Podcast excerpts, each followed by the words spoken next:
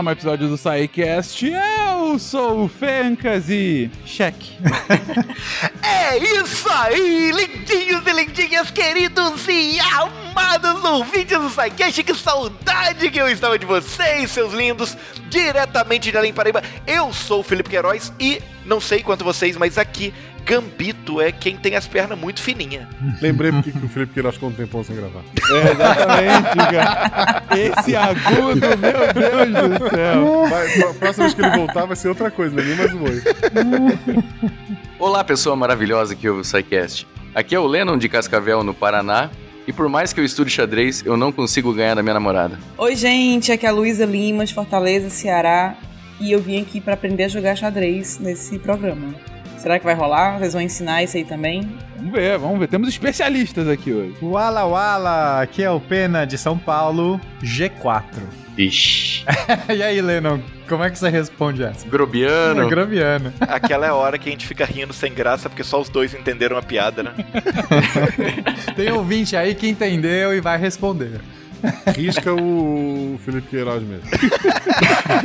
Tem como. Diga as passas, Catarina, aqui é Marcelo Guaxinim a vantagem de ser o último. Checkmate. Ah! Oh, Ficou, ficou esperando ninguém dizer isso, né? Pra poder falar. Mas eu, eu era o último, não tinha como. Eu venci. O, a última jogada é a minha.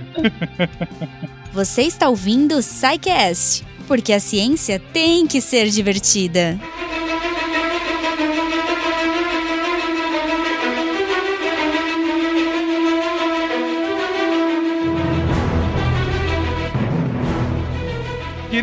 Queridões, começamos mais um episódio do SciCast e vamos, vamos fazer uma pauta que, que é, é super aguardada. Inclusive, a gente demorou pra, pra gravá-la, até perdeu um pouquinho do hype aí da, da série Gambito, né? Gambito da Rainha, né? Que, que saiu no Netflix tem já alguns meses e que fez uma galera ou conhecer, ou se reapaixonar, ou voltar a jogar o xadrez. É, não vi a série, eu sou o Silvio Santos aqui, não vi a série, mas minha filha falou que é muito bom. É, não, falando sério, só ouvi bom, bons é, é, comentários sobre ela, né? Tava até falando com o Felipe antes de começar aqui, pô, vale a pena? Ele falou, cara, bom drama, vale a pena. Mas a fala dele é, vale a pena, mas ela podia estar jogando gamão, que também a história seria boa. É menos pelo xadrez, é mais pelo drama. Mas, de qualquer forma, ainda assim, ela tá jogando xadrez. E isso fez uma galera se interessar. É, eu vi, inclusive, nos próprios grupos aqui de, de, de patronato do SciCast, o pessoal marcando partidas uns com os outros, né? Nesse serviço online e tal. E falar que, assim, jogo xadrez há muito tempo, é, nunca muito sério, só de brincadeira mesmo. Meu pai que me ensinou a jogar, sei o básico do básico. É, mas sempre achei muito fascinante por ser um jogo, não vou falar que é atemporal, mas antiquíssimo. E um jogo em que as regras estão aí há muito tempo, né? Você tem essa configuração é, é, é do, do jogo, é essa, né? É dada há muito tempo tempo e ele tem várias particularidades que o tornam, bom, fascinante. A gente inclusive já comentou sobre isso em castes passados. Mas hoje é o tema principal. O tema principal e eu começo uh, justamente com essa pergunta, gente. Uh, o que faz do xadrez esse jogo quase que atemporal? Esse jogo tão fascinante uh, que, enfim, tá aí há, gerações despertando interesse, curiosidade, paixões, enfim. E por que o xadrez, gente? Então, xadrez é, é, é um esse grande jogo que reúne algumas características muito peculiares e transformam ele para ter um, um sidecast sobre isso, né? E eu também assisti o Gambito da Rainha. É, aí quando assisti o Gambito da Rainha, eu, eu, já joguei, jogava xadrez antes na faculdade, tinha participava lá de, de um clubinho entre aspas de xadrez. Mas é, aí realmente, depois de ver, eu acabei voltando a jogar. aí ficou eu e o Lennon. A gente foi fazer alguma pauta sobre xadrez, que a gente voltou a jogar xadrez. Mas é, quando a gente olha o, o xadrez, então a primeira coisa que chama atenção é que ele é um jogo de informação completa. Então, ele é um jogo que o adversário, todo mundo que está jogando, né, os dois adversários, conhecem toda a informação do jogo. E diferente de um jogo como poker, ou um jogo que você tem, sei lá, é, sorte, alguma game. coisa, um card game, né? Um Magic da vida, que você não conhece a, a, a informação completa do jogo, você não sabe a carta que vai vir na, na, na- na próximo momento ou o que o adversário tem na mão. Então, isso já transforma ele ne- num jogo. Claro, tem muitos jogos de informação completa, não é que ele é, é único por isso, mas já é uma característica muito interessante, né? Quer dizer, tá tudo aberto, não dá pra você culpar que você não viu. Começa por aí. Segundo, que ele é um jogo sem sorte. Ele não tem um- um- alguma coisa aleatória, um lance de dados, um saque de cartas. Então também não dá pra você culpar que, sei lá, você teve azar, ah, não veio, ah, virou na último momento ali a carta do oponente e eu perdi no poker. Então daí, né, claro, também tem muitos jogos que não tem sorte e que tem informação completa, né? Ele não é único por conta disso. Mas além disso, ele tem uma origem milenar. Ele tem é, é, ele, não- ele não é um jogo de agora, ele, ele é um jogo que, sim, se a gente recontar toda a origem dele, da onde ele veio, que a gente vai contar, parte dessa pauta vai ser contar um pouco dessa história, que é muito legal, tem muita coisa interessante, da onde veio o xadrez. Ele tem toda uma origem milenar e ele foi, foi passando de, de cultura por, pra cultura, dos hindus pros árabes, pros ocidentais e tal, e tudo, e, e cada vez ele foi sendo repaginado e ganhando simbolismos que é, condiziam com o momento histórico da qual ele faz parte. Então o xadrez ele, é- ele tem muita história, ele tem é um negócio, sabe, cheio de, de coisa ali. É, muita coisa aconteceu no xadrez e ele era, era usado para representar guerra, né? E guerra era algo que pautava muito as ci- civilizações antigas. É, as- é, muitas coisas é, surgiram e ruíram por conta de guerra e ele- o, o xadrez é uma estratégia de guerra e também uma representação das castas sociais da sociedade. Então, aí já deixa ele também muito, né? Já, claro, tem outros jogos milenares e tem outros jogos, mas ele já começa a ficar bastante interessante por conta disso. É, mas ainda assim ele tem nas suas regras, então primeiro, regras super simples, mas que deixam o jogo extremamente complexo, assim, qualquer um aprende a jogar xadrez em 5 minutos, né? 10 minutos que seja você ensina as regras do xadrez. Mas as partidas que as pessoas jogam com esse jogo, elas são incontáveis e elas são é, pode gerar coisas absurdamente complexas e, e incríveis. Então aí a gente tá falando de poucos jogos aí já ainda tem essa reúne todas essas características, mas ele ainda tem algumas coisas legais, né? Que uma que eu gosto muito, Fencas, é o fato do xadrez. Você não pode perder de propósito. Assim, você não pode fazer um lance que o seu rei é um lance inválido você colocar o seu rei pra ele ser atacado. Você não pode. Você tipo, você fala assim: "Ah, cansei". Sei lá, você tem uma peça na frente do seu rei e o adversário se tirar aquela peça, digamos que o adversário vai é, capturar o seu rei, certo? E basicamente, gente, pra quem não sabe nada de xadrez, se você captura o rei, você ganha o jogo, tá? Já tô adicionando aqui um pouquinho. A gente não vai ensinar regra. O objetivo do cast não é ensinar regra do xadrez, tá? Senão seria extremamente maçante, tem vídeo pra isso, é muito mais fácil. Perdeu, Luiz. Desculpa, Luiz. Mas acho que talvez seja algo mais legal que a gente vai fazer aqui. Não, é, eu, não, mas eu tava brincando, né? gente? Eu conheço as regras e tal. sim, sim. Eu quero O segredos. segredo, é, os segredos talvez a gente conte algum. Mas digamos assim, só hipoteticamente, que você tem lá uma peça na frente, um, um adversário atacando o seu rei, só que você tem uma peça na frente. Então a peça tá bloqueando. Você não pode mover essa peça, porque se você move essa peça, o adversário no próximo lance capturaria o seu rei automaticamente, acabaria o jogo. Não pode, não é que você fala assim, ah, eu posso sem cometer um deslize. Claro, você, por que, que você gostaria de perder o jogo? Mas não importa, mesmo que você queira, não pode. Isso já é muito legal, que quando você faz um cheque, que é um ataque ao rei, ele é obrigado a se defender. Você não pode fazer qualquer outro lance que não seja defender o rei. Só isso já deixa o xadrez um, um jogo muito legal, porque eu não conheço outros jogos que tem esse tipo de, de, de- de característica.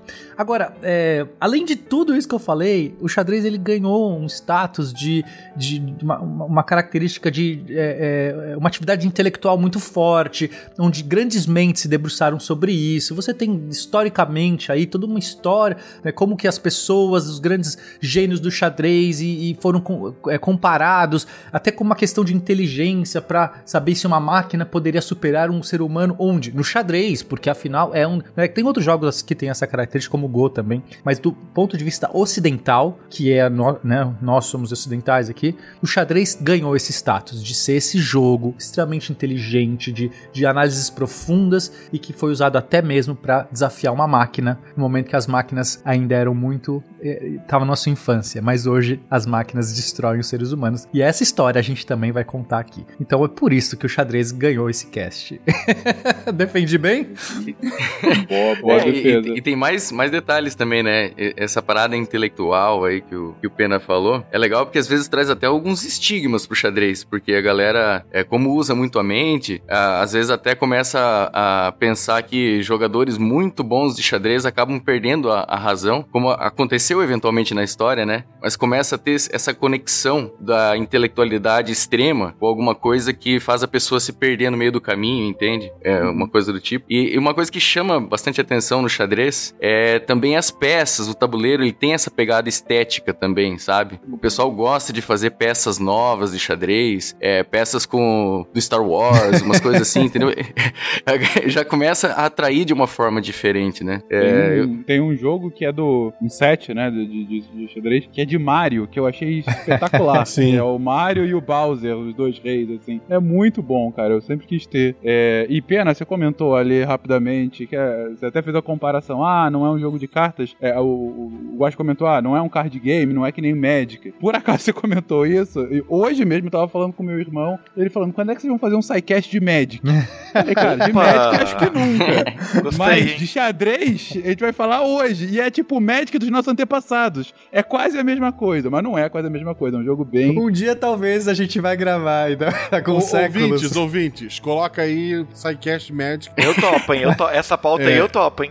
É um jogo super complexo, assim. De fato, quando você joga, você leva a sério, é um negócio que é outro nível, né? Mas enfim, não é o tema de hoje. Vocês vão ver que no xadrez também tem magia. A gente vai chegar aí. tem feiticeiros. Maior defensor da Liga Izete do mundo aqui, ó.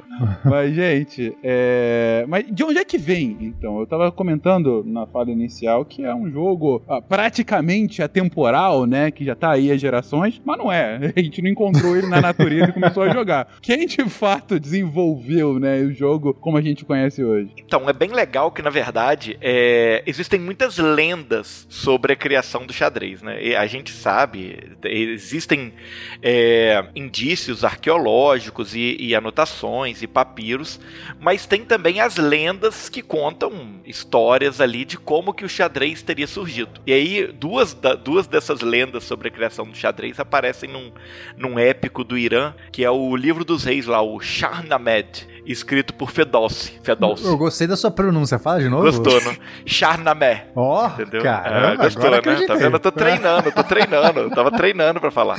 E aí, era é, esse, dentro desse, desse livro, né, conta a lenda, né, conta a história de dois irmãos, que era o Tauhan e o Gavi, que eles estavam numa guerra disputando o trono da Índia.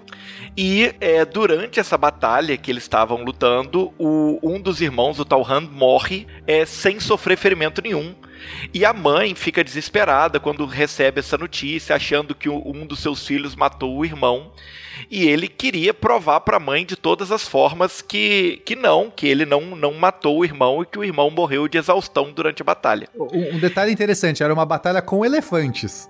Ah, é verdade. Não, isso é muito importante, né? Na Índia, né? Ele tava, ele morreu em cima do elefante dele, entendeu? Caraca. Eu achei incrível essa parte da lenda, em cima do elefante. é um detalhe, é um detalhe importante. É e aí você não vê elefante no xadrez, você vê um cavalo. é Mas tinha elefante. Mas tinha elefante, Poxa, é isso que é o legal. Pois é. É porque o elefante é difícil fazer o L, né? ele não tem tanta mobilidade pro passinho final. Mas ele é o elefante, devia ser mais. Meu Deus! Não, não, não, Nossa! Não! Beleza. Depois eu que fico na geladeira, tá vendo? Não tá certo, não. não o, bom, o bom é que ele falou assim: é difícil pro elefante fazer o L. Eu fiquei pensando, o quão fácil é pra um cavalo, então, fazer o L? Um cavalo andando de lado, assim. Não fez o menor sentido. De qualquer forma, pra tentar provar pra mãe dele que o irmão dele morreu é, de exaustão e não realmente por um ferimento durante a batalha, ele pediu aos sábios da corte dele para inventar esse jogo que mostrando ali na movimentação das peças é, como a batalha aconteceu, ele conseguiria provar que o, o outro rei, né, o rei inimigo, morreu sem ter sido atacado, entendeu? Ele foi cercado pelos inimigos e perdeu sem ter sido atacado. Morreu, de, caiu de maduro. Não, ninguém atacou, aconteceu nada, pô, morreu. Famoso morreu, mas passa bem. É, que- é que seria. Talvez aí vem essa ideia do checkmate, que é, né, novamente, pra quem não joga xadrez. No checkmate você não captura o rei. Você simplesmente posiciona um, um ataque de tal jeito que o rei adversário não tem escapatória, mas não tem o último lance é, que você captura. Ele acaba ali. E, né, você fala checkmate, que é uma coisa assim: o seu rei está perdido, acabou. É, mas você não captura. Então, nessa lenda que ninguém atacou finalmente o cara. Ele estava perdido e morreu. Não tenho o que fazer mais aqui, vou morrer. Ele, o checkmate é você encurralou o rei. Ele não pode fazer mais nada, né? É basicamente esse o ponto. E, e beleza, tem aí a, a- a- o, porquê da, da definição histórica, né? Da, da- ou lendária com relação a isso. Mas o jogo acabou evoluindo a partir desse, desse conceito inicial, né? Digo, da, da lenda. É, sim. Na, é, na verdade, essa lenda, ela, esse livro, né? Ele conta essa história bem depois do surgimento do xadrez mesmo. Já havia, as pessoas já jogavam xadrez há mais de 300 anos. é uma só- mitologia, Fencas. É. é, é- é mentirinha, assim. Acho que é mentirinha. Romantizaram a criação do xadrez. Exato. É o Rômulo e Remo do xadrez, né? Exato. Olha. só. no Magic também tem mentirinha, hein? Tem, tem também mitologia. Olha Só aí. tô fazendo paralelos aqui. Tem. Mas continue- aí. É, ne- nesse livro tem uma outra história muito boa também que, que conta que o embaixador do, do rei de Índia, né, do rei da Índia, é, chegou numa corte persa e levou o tabuleiro de xadrez para presentear, lançando um desafio para o rei da Pérsia. Falando, ó grande rei, busque seus sábios e deixe-os resolver os mistérios desse jogo. Se eles conseguirem, meu mestre, o rei da Índia, prestará homenagens como um soberano. Mas se falharem, será a prova de que os persas são de menor intelecto e exigiremos tributo do Irã. Então ele deu o tabuleiro, as peças e deixou o povo se virar lá pra ver como que funcionava o jogo, né? A primeira vez que eu vi um tabuleiro, eu joguei com as minhas regras. Deve ter sido mais ou menos isso que os caras fizeram. Eu joguei damas. E aí, mas aí tem alguns manuscritos lá no Museu Britânico que um dos, dos historiadores comenta, né, faz um comentário sugerindo que na verdade o eles subornaram, né, alguns dos enviados dos pensadores dos cortesões persas lá, subornaram os enviados indianos para poder descobrir as regras e, e apresentarem novamente as regras. Então, tá aí, né? Virou Brasil. Ou criaram uma regra totalmente diferente, né? Pode ser que originalmente o xadrez era jogado em tempo real, sabe? Os dois movendo as peças ao mesmo tempo. Era uma bagunça, mas aí fizeram uma em turnos que foi mais é, divertido. Mas então, assim, é, é, ok, temos aqui a lenda, temos aqui como ele foi passando. E, e eu acho bacana isso, que de fato, ainda que ele tenha se popularizado na Europa, né? Principalmente aí na, na, na Baixa Idade Média e depois toda a, toda a evolução a partir daí, é uma. É, é- é um jogo originalmente aí da, da, da Ásia, né? Da Ásia Central. ah, também com, com, com um pé da Índia, e que depois vai ganhar o mundo, né? pra- Pra todos os lados. Mas ah, qual, qual é o primeiro set de regras, assim, que a gente tem conhecimento, assim, de fato? Ah, é, é assim que foi começou-se a jogar o xadrez. Então, ele surge, na verdade, como o Chaturanga, que era esse jogo indiano do século VI. Não sei porque mudaram o nome, seria muito mais divertido. Vamos jogar a partida de chaturanga. Vamos jogar chaturanga? Pô, muito melhor. Muito melhor. Mas olha, o jogo ainda existe. Se você quiser, dá pra jogar até online, viu, Fencas? Chaturanga. Chaturanga? É. Ah, é tipo uma. Ah, legal. Ele ainda dá. A gente conhece as regras do Chaturanga. E ele são outras peças. Tem elefante. O elefante Depois anda. aguardem o SciCast Chaturanga, que vai ser lançado depois. Excelente. Depois de médico. E olha, Fencas, o elefante anda na diagonal, só que não como o bispo, né? Que anda. O bispo anda numa diagonal, qualquer casa. Ele pode andar quantas casas ele quiser. O elefante, ele anda, ele pula uma casa e cai na seguinte, na diagonal. Ele é tipo um cavalo Olha que aí. só anda na diagonal, porque ele não faz o L. Não, mas deveria fazer o Tá L. vendo? O elefante tem dificuldade em fazer o L, tá vendo? É por isso. É. Não, um elefante, não, gente. O elefante ele pula em diagonal. Vocês acham realmente que ele tem dificuldade de fazer um L? Inclusive, o próprio chaturanga, né? A palavra chaturanga significa as quatro partes ou os quatro membros, né? Para representar ali os membros do exército é, indiano, né? É, que seria a infantaria, a cavalaria, os elefantes e as carruagens. É, no lugar das Então- torres, é, é carruagem, não, não tinha torre, né? Que a gente, É, quem joga aí. xadrez hoje conhece a torre, pensa nos carrinhos que andavam. Inclusive, por isso que o movimento é, é- é meio que numa linha reta, né? Porque carro, a, a carruagem, né? Acelera, é difícil fazer curva. Aquelas bigas, né? Aquelas carruagens, assim. Acho que Até porque se uma torre se movimentasse como torre, não se mo- movimentaria nunca, né? Exato, né? tipo, Pode ser, não sei. Se você colocar ela deitada, rolando, ela vai reta. Aí, ó, nisso. é faz verdade. sentido. Aí faz sentido ser em linha reta, inclusive. Você joga o adversário de cima da torre, eu acho que seria legal. Gente, Pode tudo ser. bem cavalo andar em L, tudo bem elefante andar em diagonal, mas torre não pode. torre, é, torre é demais. A torre atira. A torre atira, atira pra frente. São os É, e arqueiros. só pra ver, o arqueiro não consegue apontar na diagonal, gente. É, Nunca, nunca. Mas é porque ele tem que atirar a torre, né? Porque daí ela vai pra uma nova posição. caramba. Isso Explicando, só piora. explicando as, é só pior, explicando as peças do xadrez. É que os caras os cara tiram tão mal que tem que botar até os bispos pra lutar, né? É verdade, esse exército é absolutamente maluco. Mas beleza, então chaturanga, bigas, elefantes, e aí? O que, na verdade, antes de só se tornar um jogo, Fencas, a chaturanga, que não é, né, enfim, o tabuleiro de xadrez e as peças do, do xadrez da chaturanga eram uma, um mapa, um- um- uma ferramenta de estratégia de guerra. Então não é por acaso que tem elefante, carruagem etc. Porque era como se fosse aqueles mapinhas de guerra que você usava aquilo pra, ah, vou invadir pela direita, ah, eu vou vir por- pelo norte, pelas montanhas meio que era uma ferramenta de estra- estratégica. E por que não, já que você tem as pecinhas, miniatura, o povo adora miniatura, né? Fez a miniatura, já fica brincando, ah, eu vou, sei o quê. Aí inventaram um jogo.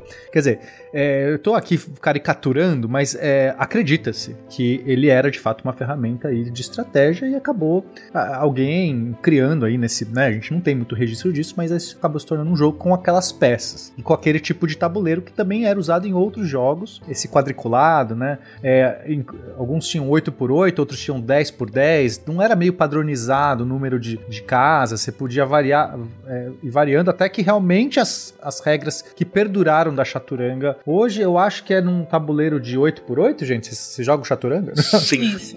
chaturanga é 8x8. Sim, jogo todo dia. Agora, Luiz, você revela como a campeã brasileira da chaturanga. É isso. Estava aguardando, estava aguardando essa informação pra, pra esse momento. Tem quatro participantes, né? É fácil. Exatamente, caralho. Quatro participantes da Liga Brasileira, né? Isso. É verdade. é verdade. Mas, mas assim, ah, falando sério, é legal você trazer isso, Pena, porque é, uma das coisas que a gente tem ainda hoje, né, muito comum, são os famosos jogos de guerra, né? Uhum. Ah, que são, na verdade, exercícios de estratégia, né? Pra, ou para guerra em si, ou para um momento de combate, questão de logística, ou para um momento assim de tensão. Isso acaba acontecendo em, em escolas militares, né? Esse tipo de, de simulação, né? É, e, e- e a simulação em tabuleiro, né? Não um tabuleiro, mas de- como você disse, de, de, de maquetes ou sabe de campo de batalha e tal. Cara, isso existe desde que você tenha algum tipo de organização de estratégia militar, né? É, de fato, de você tentar organizar a melhor composição dos exércitos, prever o lance do adversário e aí como que eu vou usar o terreno, mas isso existe há muito tempo. Daí, pra isso virar de fato um jogo, me parece muito óbvio, né? Me parece até natural, de fato, você colocar. E, e- e aí faz ainda mais sentido esse da chaturanga da biga. Eu achei maravilhoso entender realmente esse movimento pra frente da, da biga, porque imagina, de fato, é, ela vai reto, né? É, digo, é, faz sentido pelo movimento. É, se né? atropela, você vai, você vai indo embora, né? A ideia é essa. Exa- exatamente. Então, assim, é, realmente, imagino que, a, que a, a- é- essa origem dessa forma, é, se não, não foi assim, é um ótimo conto, né? É uma ótima origem mítica. Sim. Compramos a ideia, né? A gente acredita. Exatamente. Uma coisa interessante sobre esse primeiro Chaturanga também é que ele não tinha um dos elementos que o Pena enumerou ali no começo do cast, que é a questão da sorte. Parece que uma das possibilidades, uma das hipóteses não comprovadas sobre esse primeiro Chaturanga é que é, cada jogador rolava dados para ordenar a peça que ele iria movimentar naquela rodada, entendeu? Então você não decidia a peça que você movimentava. Essa variação que eles jogavam, eles jogavam o dado e o, que, o resultado que saísse no dado seria a peça que teria, deveria ser movimentada. Mas, mas essa é, isso não, não é muito claro se, se existiu de fato isso, é uma, é só uma, é uma ideia, uma hipótese. Mas a chaturanga que sobreviveu, que é, de fato é jogado hoje, ela não tem esse elemento de sorte também. Ela é como o xadrez, é por turnos e, e um depois do outro. É, até porque o que dizem é que essa, esse uso dos dados foi, foi removido justamente por causa da, das questões religiosas dos hindus, né? Que não poderiam fazer é, jogos de azar e a, essa coisa toda. Hum. Uma coisa bacana que vocês falaram e que o Pena falou no começo da história do xadrez não, não ser uma questão de sorte, é o xadrez, assim, tem muita coisa a ver com matemática, inclusive na questão de estudos de aleatoriedade, né, e de estatística e enfim. E o xadrez ele não tem essa aleatoriedade explícita, porque como vocês já falaram, não tem questão de sorte, não tem uma carta, não tem jogo de dado, né? As peças estão todas ali e tudo mais. A mínima aleatoriedade que tem é você não saber qual vai ser o próximo passo do seu adversário. É a única coisa que você não tem esse controle. Cada jogador vai ter aquele passo diferente, mas você pode prejudicar um pouco ou não, tentar prever de alguma maneira ou não como ele vai fazer a partir das suas jogadas. Então já deixa o xadrez nessa, nessa questão de, de um jogo com pouca aleatoriedade, né? Existe a mínima, que a gente fala é, quando, quando quer estudar matemática, existe, existe a mínima que é não saber o que, que o jogador vai fazer. Mas você tem como entender, pelo menos. Depois que passa, você entende por que, que o jogador fez aquilo, dadas, né? As devidas condições que o jogo se apresenta naquele momento. É, eu entendo que essa aleatoriedade aí do xadrez tem mais a ver com a, um, quase uma teoria do caos, assim. É porque um movimentinho lá atrás uhum. que pudesse ser diferente já muda completamente. Na verdade, o, a, o mesmo movimento, se você deixar para fazer depois, já não. Uma, uma hora ele pode ser um bom movimento e depois pode ser que ele não sirva para mais nada, entendeu? Porque uma e aí que entra a estratégia do Exatamente. jogador, né? Porque como o Pena falou, você em cinco minutos aprende todas as regras, todas, todos os movimentos de todas as peças. Mas isso não é importante. O importante é como fazer, como colocar a sua estratégia a partir daquelas regras de cada peça. Uhum. E aí você pode fazer uma jogada que, e eu acho que vocês vão falar disso depois, não sei, mas que você pode fazer uma jogada tanto para beneficiar o seu jogo, como para atrapalhar o jogo do seu oponente também. Ronnie, você não está achando que isso vai ser como um. um. um xadrez de bruxo de verdade, tá? Vai pra lá! D5! Sim, Hermione. Acho que isso vai ser igualzinho ao xadrez de bruxo é muito interessante esse, essa, essa discussão, né, sobre o que, que, é a sorte, essa coisa de você conseguir prever o, lance do adversário, isso já é muito interessante. Mas, assim, o que acontece? Um bom jogador, ele vai tentar fazer um lance que é, que vai, é, ele vai tentar pensar no, no, pior lance que o adversário pode fazer e, e, e ele vai se preparar para aquele pior lance, porque se ele se preparar, né, claro, o que, que é pior? É, claro, é, aí vai depender da posição do xadrez, o que você tá entendendo ali. Mas você, é, o, o, bom enxadrista, ele vai tentar avaliar as possibilidades todas que estão ali dispostas e pensar qual que seria, se o meu jogador jogar o melhor que eu prevejo que ele jogue, qual vai ser o lance? E eu tento seguir nessa linha do pior lance. Ou os três, quatro, os X piores lances que ele pode jogar. Porque se ele jogar qualquer uhum. outra coisa que não seja esses aqui, eu já ganho automático. Ou seja, meu, minha posição já é vencedora. E esse é o segredo, porque você tá fazendo isso para um lance à frente. Só que o seu adversário pode estar tá fazendo dois lances à frente. Então você tem que talvez uhum. fazer três lances à frente. Porque você fala assim, ah, se ele jogar aqui, mas aí você não tá vendo que ele pôs ali, que era talvez uma armadilha, ou porque ele quer, na verdade, liberar uma outra peça que só vai fazer sentido se ele sacrificar um peão ou um cavalo. E você fala assim, ah, sacrificou, ganhei. Não, não ganhou, porque eu, eu quis sacrificar de propósito, porque eu ganhei uma peça que você não tá vendo ainda. Então, isso é o xadrez. Quer dizer, o xadrez é essa coisa de você falar assim, nossa, tava ali o tempo todo, eu tava vendo, porque não tem informação escondida. É muito, uhum. muito interessante, né? Saber quantos passos à frente você tá, quem tá enganando, enganando quem. é muito interessante essa dinâmica toda dos passos à frente e tal, mas também é muito legal jogar do jeito que eu jogo, que eu vou jogando e eu vejo a cara das pessoas tentando entender o que eu tô planejando, mas na verdade eu não tô planejando nada, eu só tô sei lá, movimentando peças. Movendo as peças. Você faz Exato. caras e bocas também, assim, fingindo é, que tá pensando? É você... lógico. Não, porque tem, né? Tem aquela tensão. Sim. É a sua vez, aí você coloca assim a mão no queixo, olha. Não, tô imaginando aqui o adversário do Felipe, o adversário do Felipe olhando para ele, assim, ele todo compenetrado, assim, que será, qual deve ser o próximo lance? Quantas jogadas à frente? Cabeça do Felipe. Hum, movimento de diagonal. Ou um L. o que será que eu faço agora? Não, aí o Felipe, o Felipe entrega uma peça sem querer pro, pro adversário, aí o adversário pega a peça do Felipe e ele dá aquela risadinha. Como fez o que eu queria, sabe? Caiu na minha armadilha. Nem era, opa! Aí a pessoa já fica tensa, né? Droga, devia ter feito outra coisa. Pois é. Isso é a verdadeira teoria do caos do xadrez. Isso aí.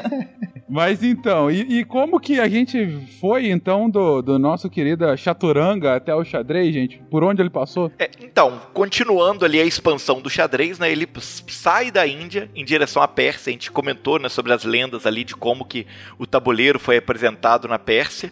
E ele acaba se tornando ali parte da, até da educação da nobreza é, entre os persas. É, ele vai mudando ali, vai evoluindo, né? O Chaturanga vira Chatrang, depois Chatranj. E é, é nesse momento que começa a ter a nomenclatura do, do que vai virar depois o cheque e o cheque-mate. Né? Na Pérsia que eles começam a chamar o ato de atacar o rei de chá e quando derrota né, o rei, o Shamat, que seria é, o rei está indefeso ou em algumas traduções o rei está morto. E Isso não é um cast patrocinado, gente. É, Chama- Nossa! E em algumas civilizações é uma bebida gelada, pode ser gelada, tá, gente? Mas o chá, né, que a gente fala, o cheque, é o, é o rei, né? É, é como se fosse rei. Tipo, Sim. atenção, Sim. rei. Olha aí, tô, tô- Seria o, o- seria o shake, né? é o shake, é o, o cheque, shake, shake, exatamente. né? É, o que o Pena tá falando é como se fosse o bispo falando: olha, o bispo vai atacar, tá na iminente de atacar o rei, ele grita: Rei! É, fica Aí atento aí. fala, "Ah, Hey! Fica atento. Tô chegando. E se, o, e se o rei não pode se mexer, rei tá morto. Exato. E aí você venceu, exatamente. E esse é o próprio nome do jogo, né? Porque, porque o, o chá vai virar xadrez. Ou, é, aí, aí vai ter várias confluências linguísticas e tudo mais, mas vai pro espanhol excedrex, ou vai pra É erredrez. arredrez. Arredrez. É arredrez. Arredrez. Isso. Obrigado. E depois, né, pro português vai, vai sair dessa salada toda, vai virar xadrez. Mas para outras línguas, o chá vai virar o chess. Então, se você for pensar xadrez ou o, o, o chess é o rei, né? É tipo, é isso, é o Uhum. jogo rei. Uhum. E, e, bom, então da Pérsia que acabou se espalhando pro restante do mundo. É, uma coisa interessante sobre esse período também é que a gente comentou, né, a questão de que os sets de xadrez, eles são sempre muito interessantes, todo mundo gosta de miniaturas e aquela coisa toda, mas nessa época, é, é, todas as peças, né, que representavam tanto os seres humanos quanto animais,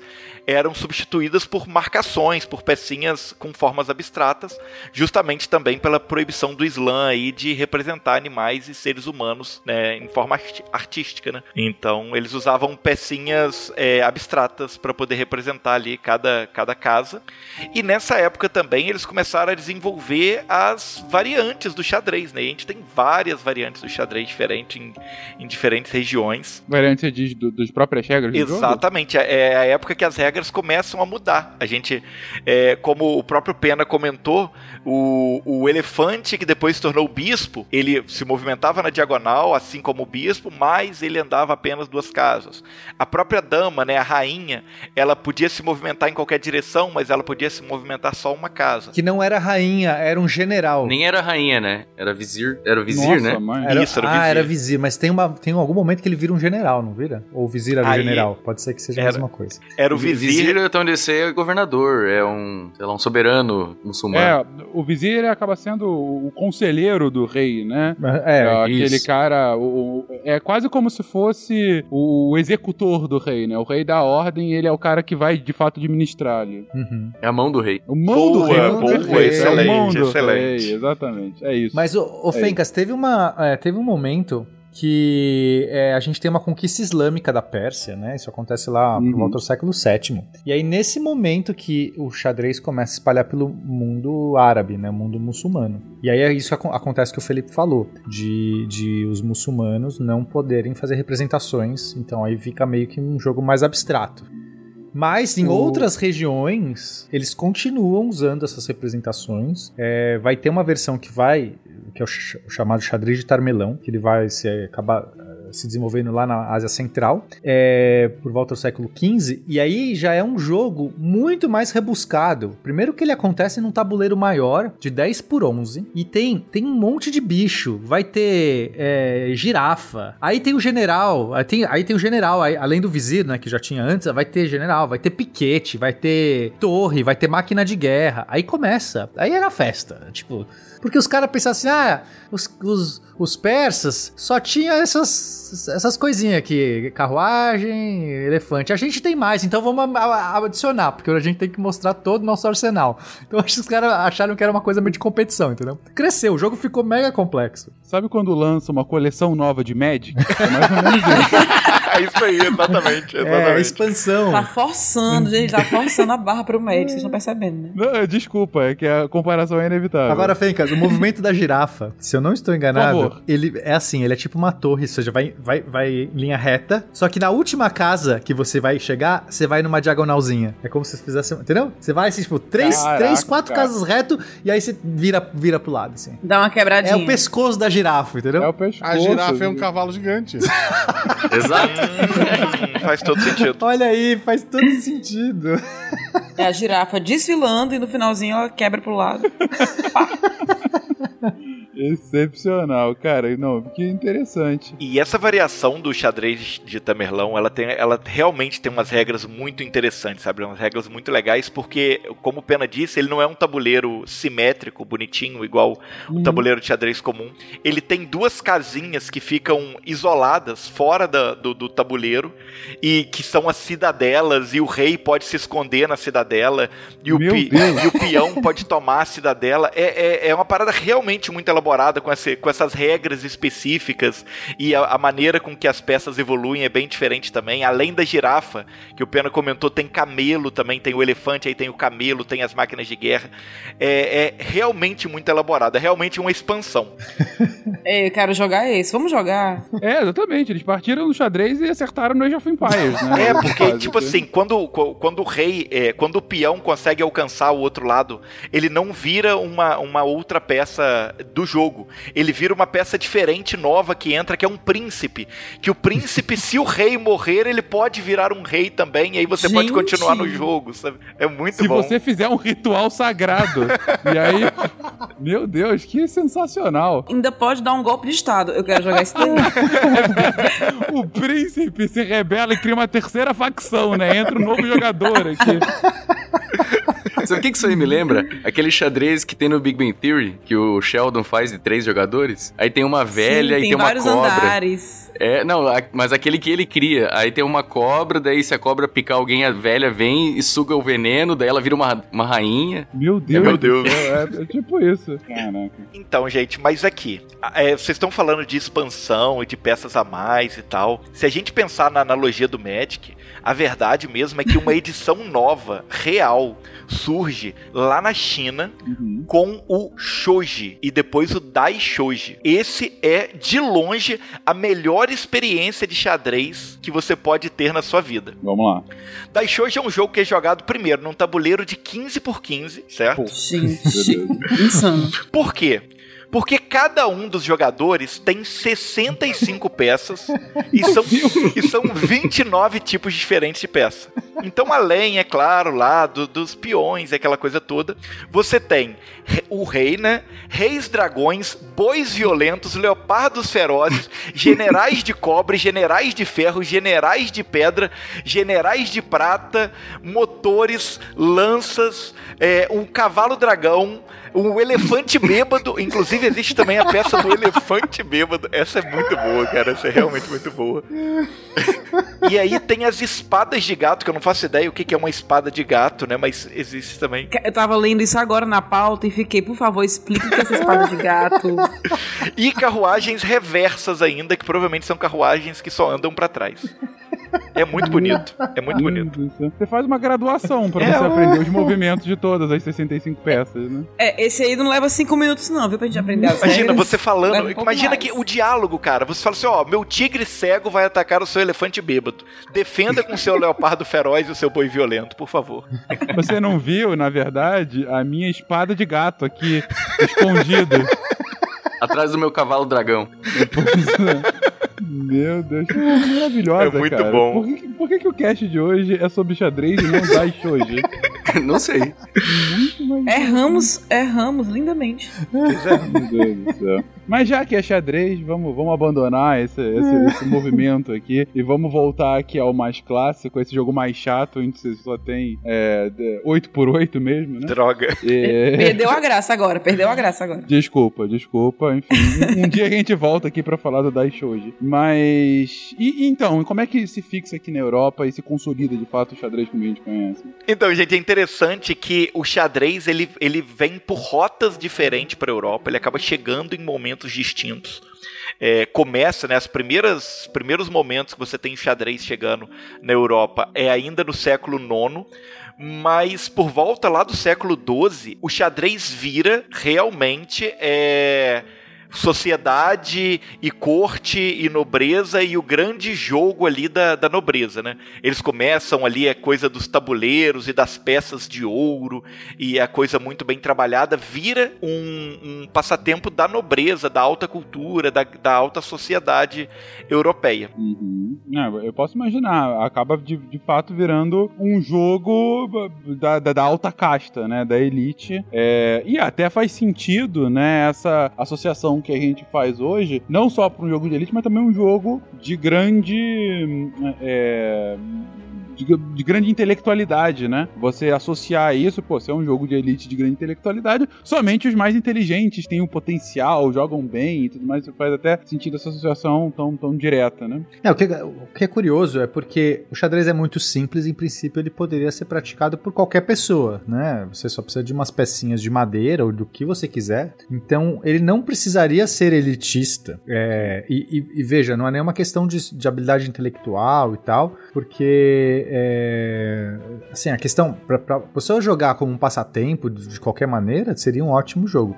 Mas, ele, mas por conta do simbolismo dele, ele acaba chamando muita atenção dessa, dessa nobreza europeia, né? Porque ah, é, é, você vê ali é, algum, alguma representação da, dessa sociedade medieval, né? Então, inclusive, essas transformações que o xadrez vai, vai ocorrer no xadrez, de você colocar a figura do bispo, de você colocar o rei e a rainha, tudo isso, vão, vão ser artifícios muito interessantes para chamar a atenção dessa nobreza europeia que vai utilizar aquilo como quase um simulacro da sua realidade. Então o xadrez ele vai se tornar uma, uma- um, um esporte, né, um jogo da nobreza. Tem inclusive um filósofo, o Pedro Afonso, que listou né, o xadrez como uma das sete habilidades que um bom cavaleiro deveria adquirir na sua vida. Se você quer ser um bom cavaleiro, você vai ter que ir lá fazer a corte à dama, vai ter que saber montar o cavalo, é, empunhar a lança e não sei o que, e jogar xadrez.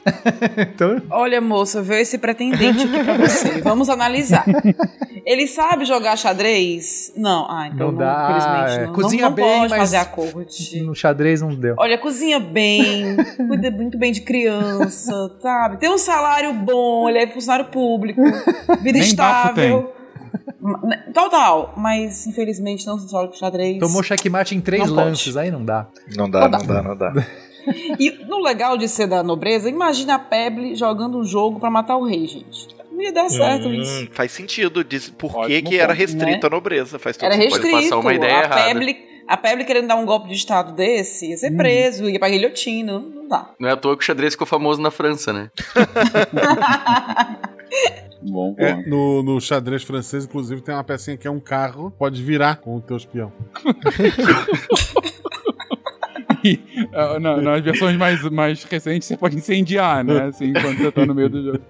Mas beleza. Não, mas é, é- é- é, faz sentido de fato essa, essa estabilização aí na, na, na nobreza, realmente, ante a, a, a própria configuração realmente do jogo. E imagino que, você, que é aí que a gente ganha de fato as, as regras como a gente conhece hoje, né? Sem as peças divertidas, mas as mais conhecidas. É, o que que acontece? Nessa época aí, é, já começa o pessoal inclusive dentro da igreja, o xadrez começa a chamar um pouco a atenção, porque tem toda essa ideia de uma ordem por, por trás e toda a beleza do jogo, sabe? É um negócio que também, como foi falado, envolve a nobreza, e aí a, a igreja já conseguiu colocar a, a sua peça ali dentro, que é o bispo e tudo mais. E aí, dentro da própria igreja, teve é, padres que começaram a estudar o jogo e organizar essas ideias, né? Porque a gente viu que era muita bagunça, tinha peça de tudo quanto é tipo, tinha tabuleiros de tamanhos diferentes.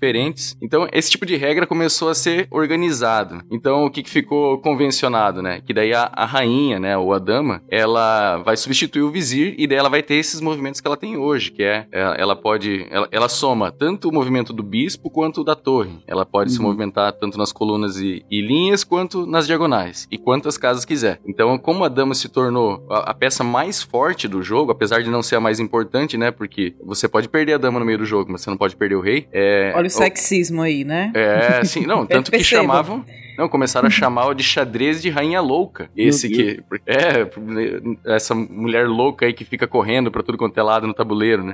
Teve até esse, esse sentido pejorativo. Porque um cavalo pode andar em L, agora a mulher não pode ir pra onde ela quiser.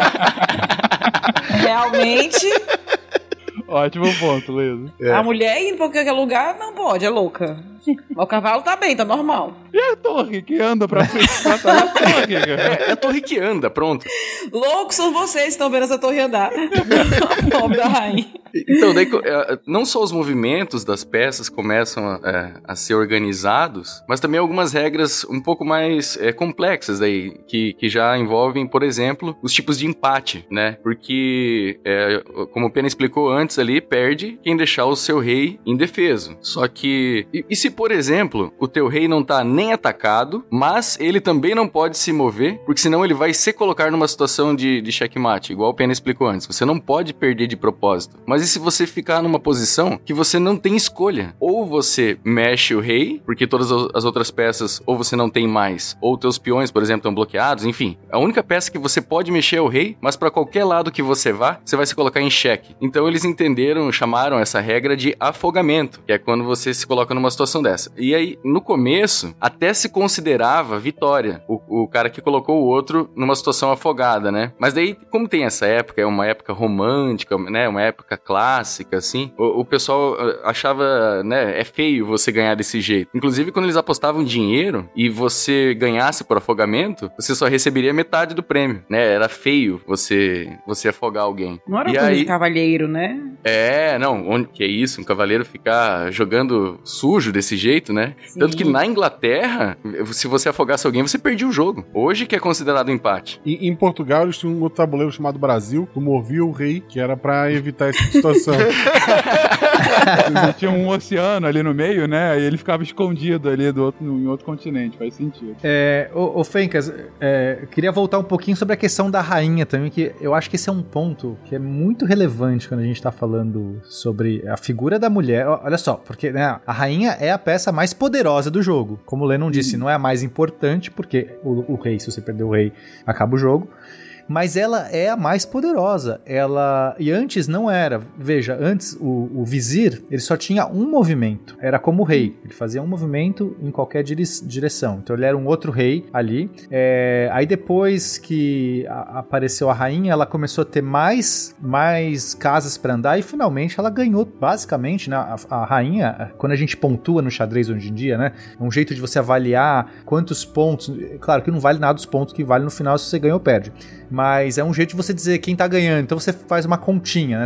Cada peça lá, cada peão vale um, cavalo e bispo valem três, é, o, a torre vale cinco e a rainha vale dez. Não é que ela vale, sei lá, seis, ela vale dez, porque é muito, é muito poderoso. E como é que então surge uma figura de uma mulher, né, é, tendo tanto poder num tabuleiro que está representando uma vida, uma, uma hierarquia, uma estrutura medieval? É muito interessante, né? E, e, e, assim, isso, isso corrobora um pouco algumas coisas que eu, já, já, mencionei na, naquele cast de Idade Média, que a gente entender a figura da, da mulher no medievo, ela é complexa e ela, ela não é tão simples, ela não é tão, tão é, é, claro, a gente está falando de sociedades machistas sempre, né? A história humana é, são, todos, são uma coleção de sociedades machistas, mas existe uma. Existe, principalmente nesse período que a gente vai ter alguns, alguns grandes destaques de mulheres tendo poder nas cortes medievais, como Eleonor de Aquitânia, a, a, a Loba da França, Isabela, ou a Bianca de Castilha, que vão começar a trazer uma, uma mudança de, de possibilidades e, e, e, e um reforço dessa figura feminina. E aí a gente tem é, questões muito interessantes, como algumas mulheres vão, vão começar a ter ter poder dentro de abadias, uma, uma famosa é Hildegard de, de, de, Bingen, que ela se torna uma abadesa de um mosteiro misto. Então é uma mulher é, que lidera, que é a grande pessoa por trás de um mosteiro misto e ela vai se tornar uma, uma pessoa de grande influência. Então alguns atribuem a essa, é, é essas figuras femininas que começaram a ganhar poder e, e portanto tiveram né, assim, um, um respaldo pela sociedade, é, a figura da rainha se tornar essa peça super poderosa no jogo.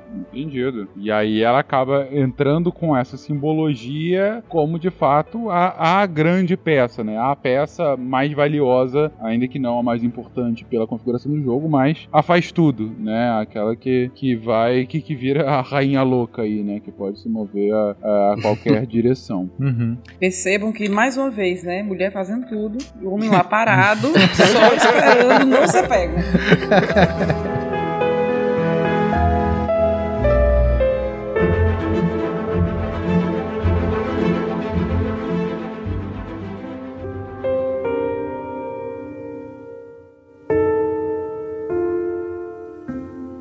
Uma coisa interessante dessa época é que quando eles é, finalmente definem, né, padronizam essas regras do que seria o xadrez moderno, começam os estudos das aberturas, que é uma, da, uma das partes mais interessantes do xadrez e do estudo de xadrez, é, é o estudo das aberturas em xadrez, né, os movimentos iniciais.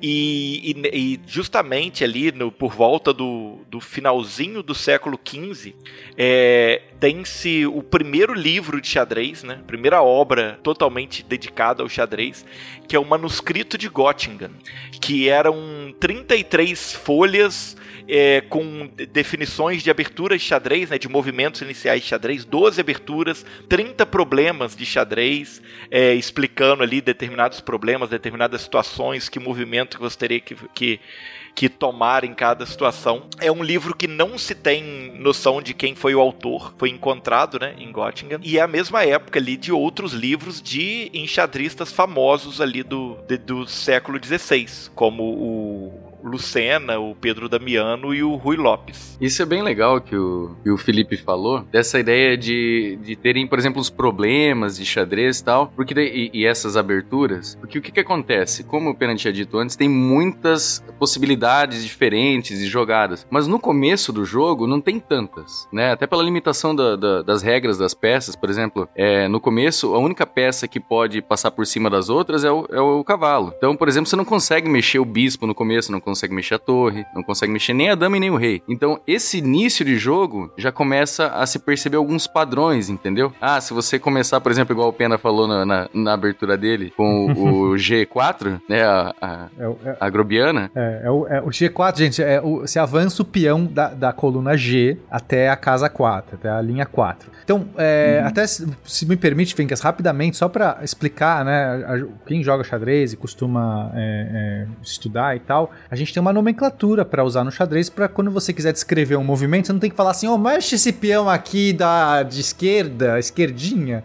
e move ele. Né? Então você tem uma nomenclatura. A gente divide, então são 8 por 8, então são oito colunas. As colunas são os verticais né, do, do, do xadrez, do tabuleiro. Imagina, se você está vendo da sua perspectiva, seriam os verticais. E as linhas são, é, são os horizontais. E as colunas vão de A até H, da esquerda para a direita, contando do ponto de vista das brancas. Tá? Se você estiver do lado das pretas, é da direita para esquerda, enfim, mas é, é a mesma coisa.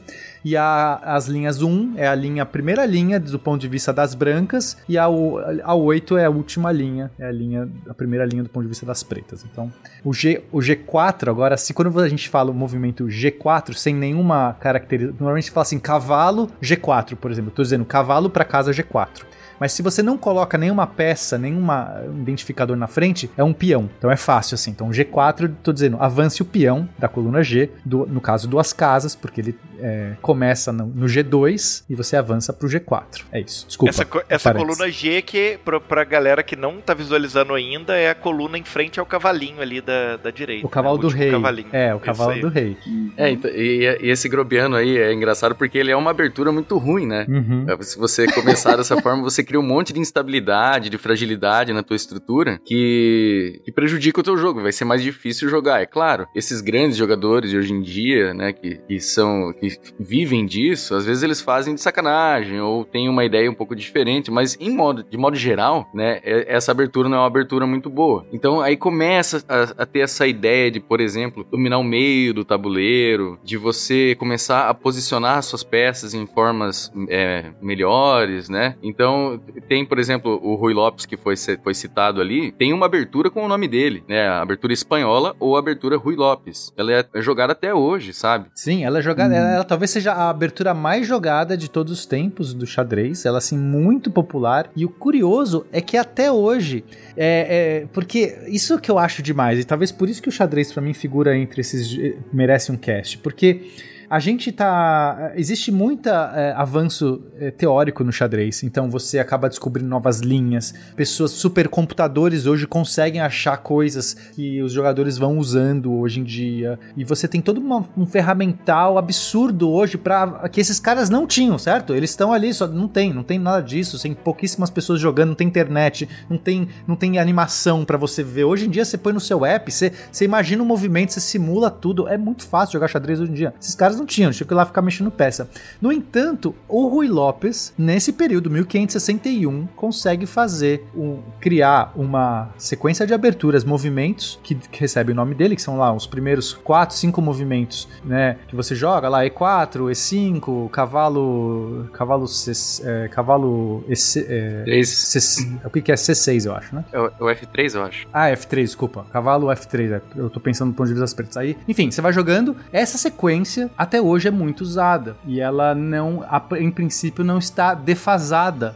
Grandes mestres em jogos oficiais, em grandes jogos, jogam essa abertura. Então isso é genial. A gente tá jogando um jogo de 1561. Que o cara inventou lá em 1500. É muito legal isso. E funciona até hoje, né? E daí, claro, essas, é, essas aberturas só foram possíveis por causa de algumas, algumas regras que foram criadas nessa mesma época. Por exemplo, o peão poder avançar duas casas na sua primeira jogada, entendeu? Isso tudo surgiu mais ou menos é, contemporâneo, entendeu? E daí foram padronizadas essas regras, criadas as aberturas, e aí, é, é, porque assim, a gente tá falando de abertura, mas pro ouvinte entender, o xadrez ele é dividido mais ou menos em três partes, que é a abertura, o meio de jogo e o fim de jogo. Então a abertura é essa, esse momento que você começa a movimentar as primeiras peças, você é, pega as suas peças de maior valor, por exemplo, o cavalo, o bispo e as torres, coloca em jogo, entendeu? Posiciona eles em lo- locais estratégicos tal. E isso é a abertura. Aí o meio de jogo é quando o pau quebra mesmo.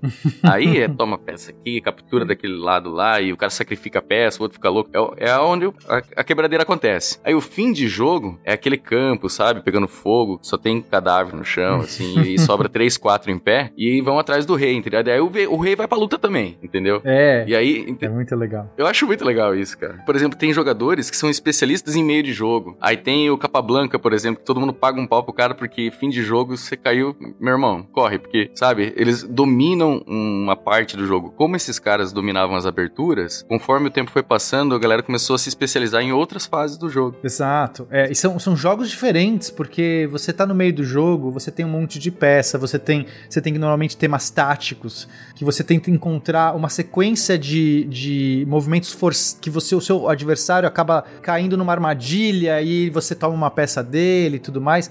Agora, o fim de jogo é quando as peças grandes, ou normalmente a rainha né, e, e- e algumas outras peças menores, já, já não estão mais, ou só tem uma rainha, ou só, né, só sobrou a rainha, ou sobrou poucas peças. E aí é muito diferente, a partida é muito estratégica de você, cada peãozinho que você avança, o rei tem que ir pro meio do, do, do- do tabuleiro rapidamente, porque no começo você quer deixar o rei escondido. Por quê? Se você deixa o rei exposto, facilmente o adversário ganha tempo em cima de você. O que que é ganhar tempo? Ele consegue fazer um lance que dá um cheque no rei, o rei tem que sair, e nisso ele tá avançando peças. Se cada peça que ele avança, ele consegue dar um cheque no seu rei, tudo que você tá fazendo é ficar movendo o seu rei, que não ganha nada, ficar movendo o rei, e o adversário tá movendo todas as peças dele, tá reposicionando. Então, e, e claro, você- eventualmente seu rei toma um checkmate sem querer ali, se você tá muito aberto, né? Então no começo do jogo tem até um movimento chamado rock, que é quando você é, protege o rei, você anda. É um movimento especial do xadrez, que você só pode fazer. é, o único movimento que você faz que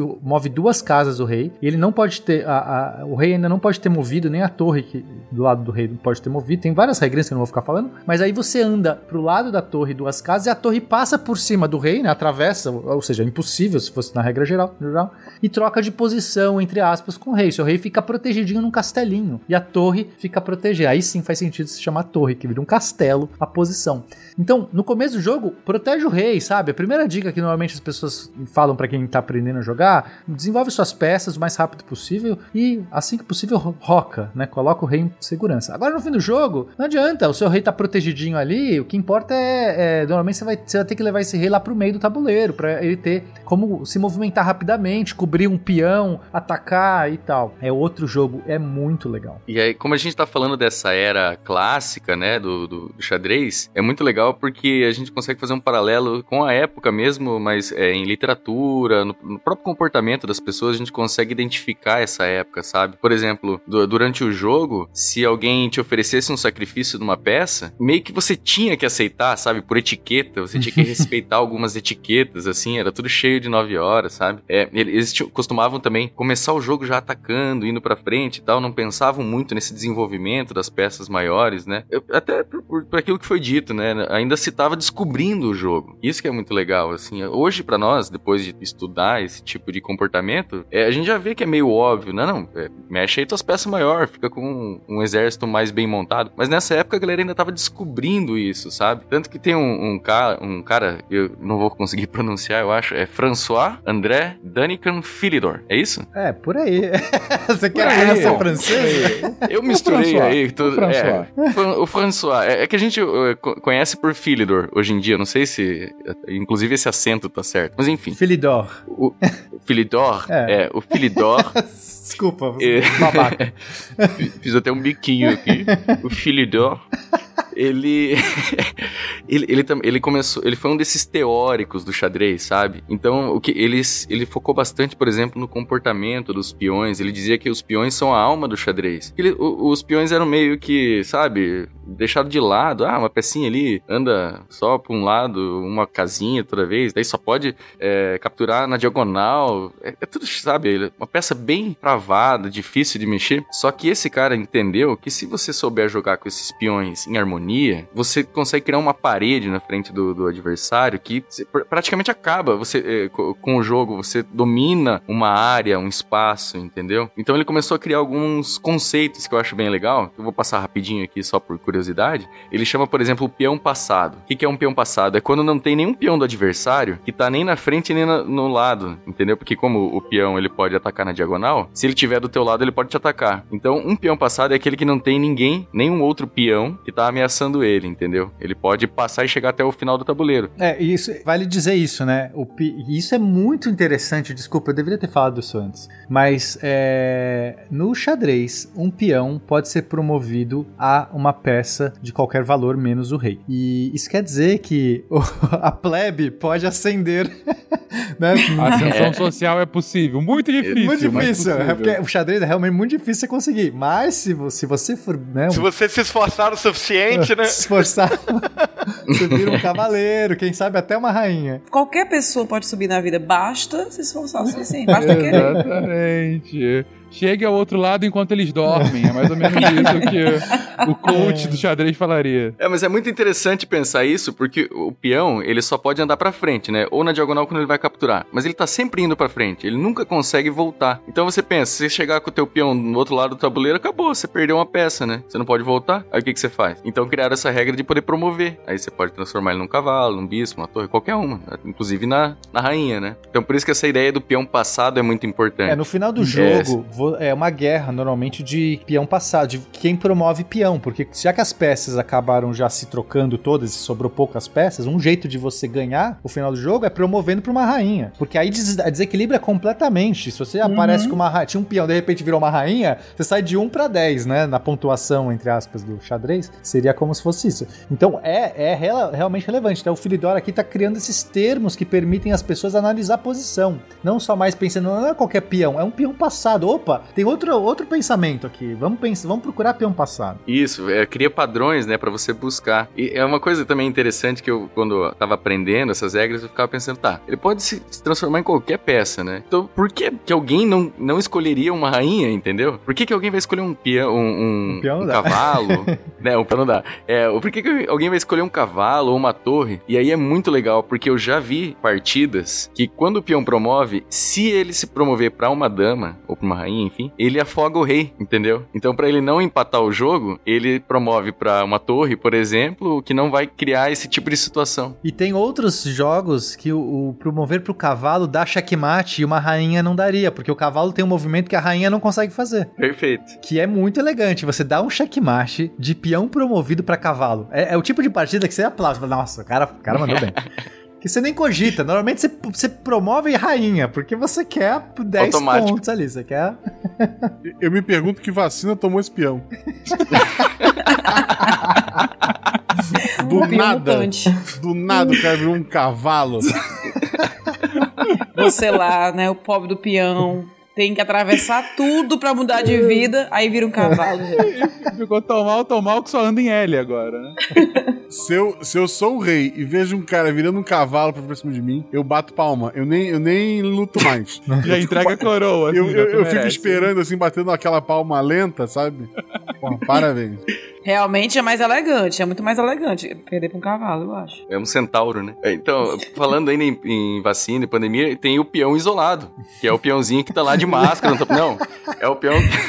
O peão trend, ele está de acordo com as novas regras. Exato, é, conforme lei estadual. Ele é, um, ele é um peão que ele não tem nenhum peão amigo do lado dele, entendeu? Então ele realmente tá isolado, não tem ninguém pra proteger ele, nenhum peão pra proteger ele. É o peão correto. Não, inclusive, a- aqui vale um comentário que é o seguinte: é, as pessoas costumam pensar o xadrez como sendo né, o, jogo das peças maiores, dos peão, dos cavalos, dos bispos, das rainhas, etc. Mas a real é que o xadrez é o, é o é o jogo dos peões. Isso é real mesmo. Você, o- os peões são aqueles que de fato conseguem desequilibrar as posições e você manter uma estrutura de peões conectados, que é um apoiando o outro. né? Então você imagina que você tem um peãozinho assim é, numa casa, aí você vai ter um outro numa diagonal à direita dele, um outro numa diagonal à direita do outro, e você cria uma estrutura de peões que um defende o outro, já que o peão consegue atacar na diagonal.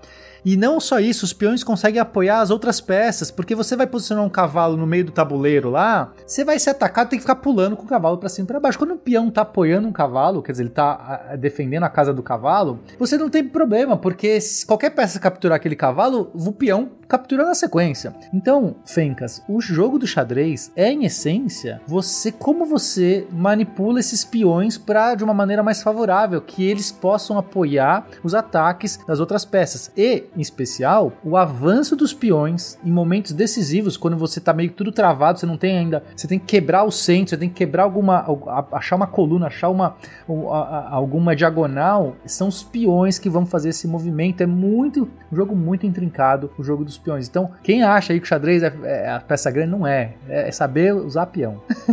É, é o proletariado que faz a roda da economia girar. O que eu entendi dessa fala do Pena especificamente é o proletariado está derrubando a nobreza e tomando assim os meios de produção. Temos aí o Pena numa defesa enfática do comunismo.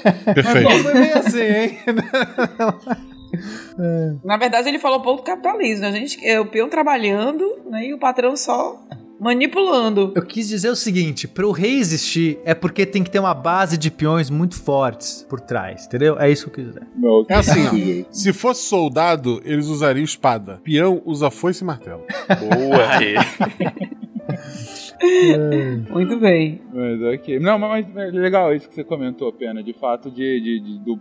Parece por serem as peças de menor movimento e, menor valor, até por isso maior quantidade também, que elas seriam só um empecilho, quando na verdade, é, como o nosso querido Filidor já tá aí dizendo, e você tá aqui é, reforçando, elas são centrais para sua estratégia, né? Pra definição do, do que, que vai ser o jogo, de fato. Sim, por isso que ele acaba definindo aí um monte de definições de peão, que é um peão passado, um peão isolado, um peão atrasado, peão conectado, porque ele percebeu que você poder distinguir facilmente, criar conceitos, né, dar um nome para o que, que é aquele peão naquele je- jeito, vai facilitar muito, porque é como se fosse a, a criação da matemática, Fencas. Você primeiro cria os nomes das coisas, você cria, ah, isso aqui é uma função, isso aqui é um não sei o que, isso aqui é uma reta. Porque essas são as ferramentas básicas para depois você falar facilmente, ah, uma reta conecta dois pontos.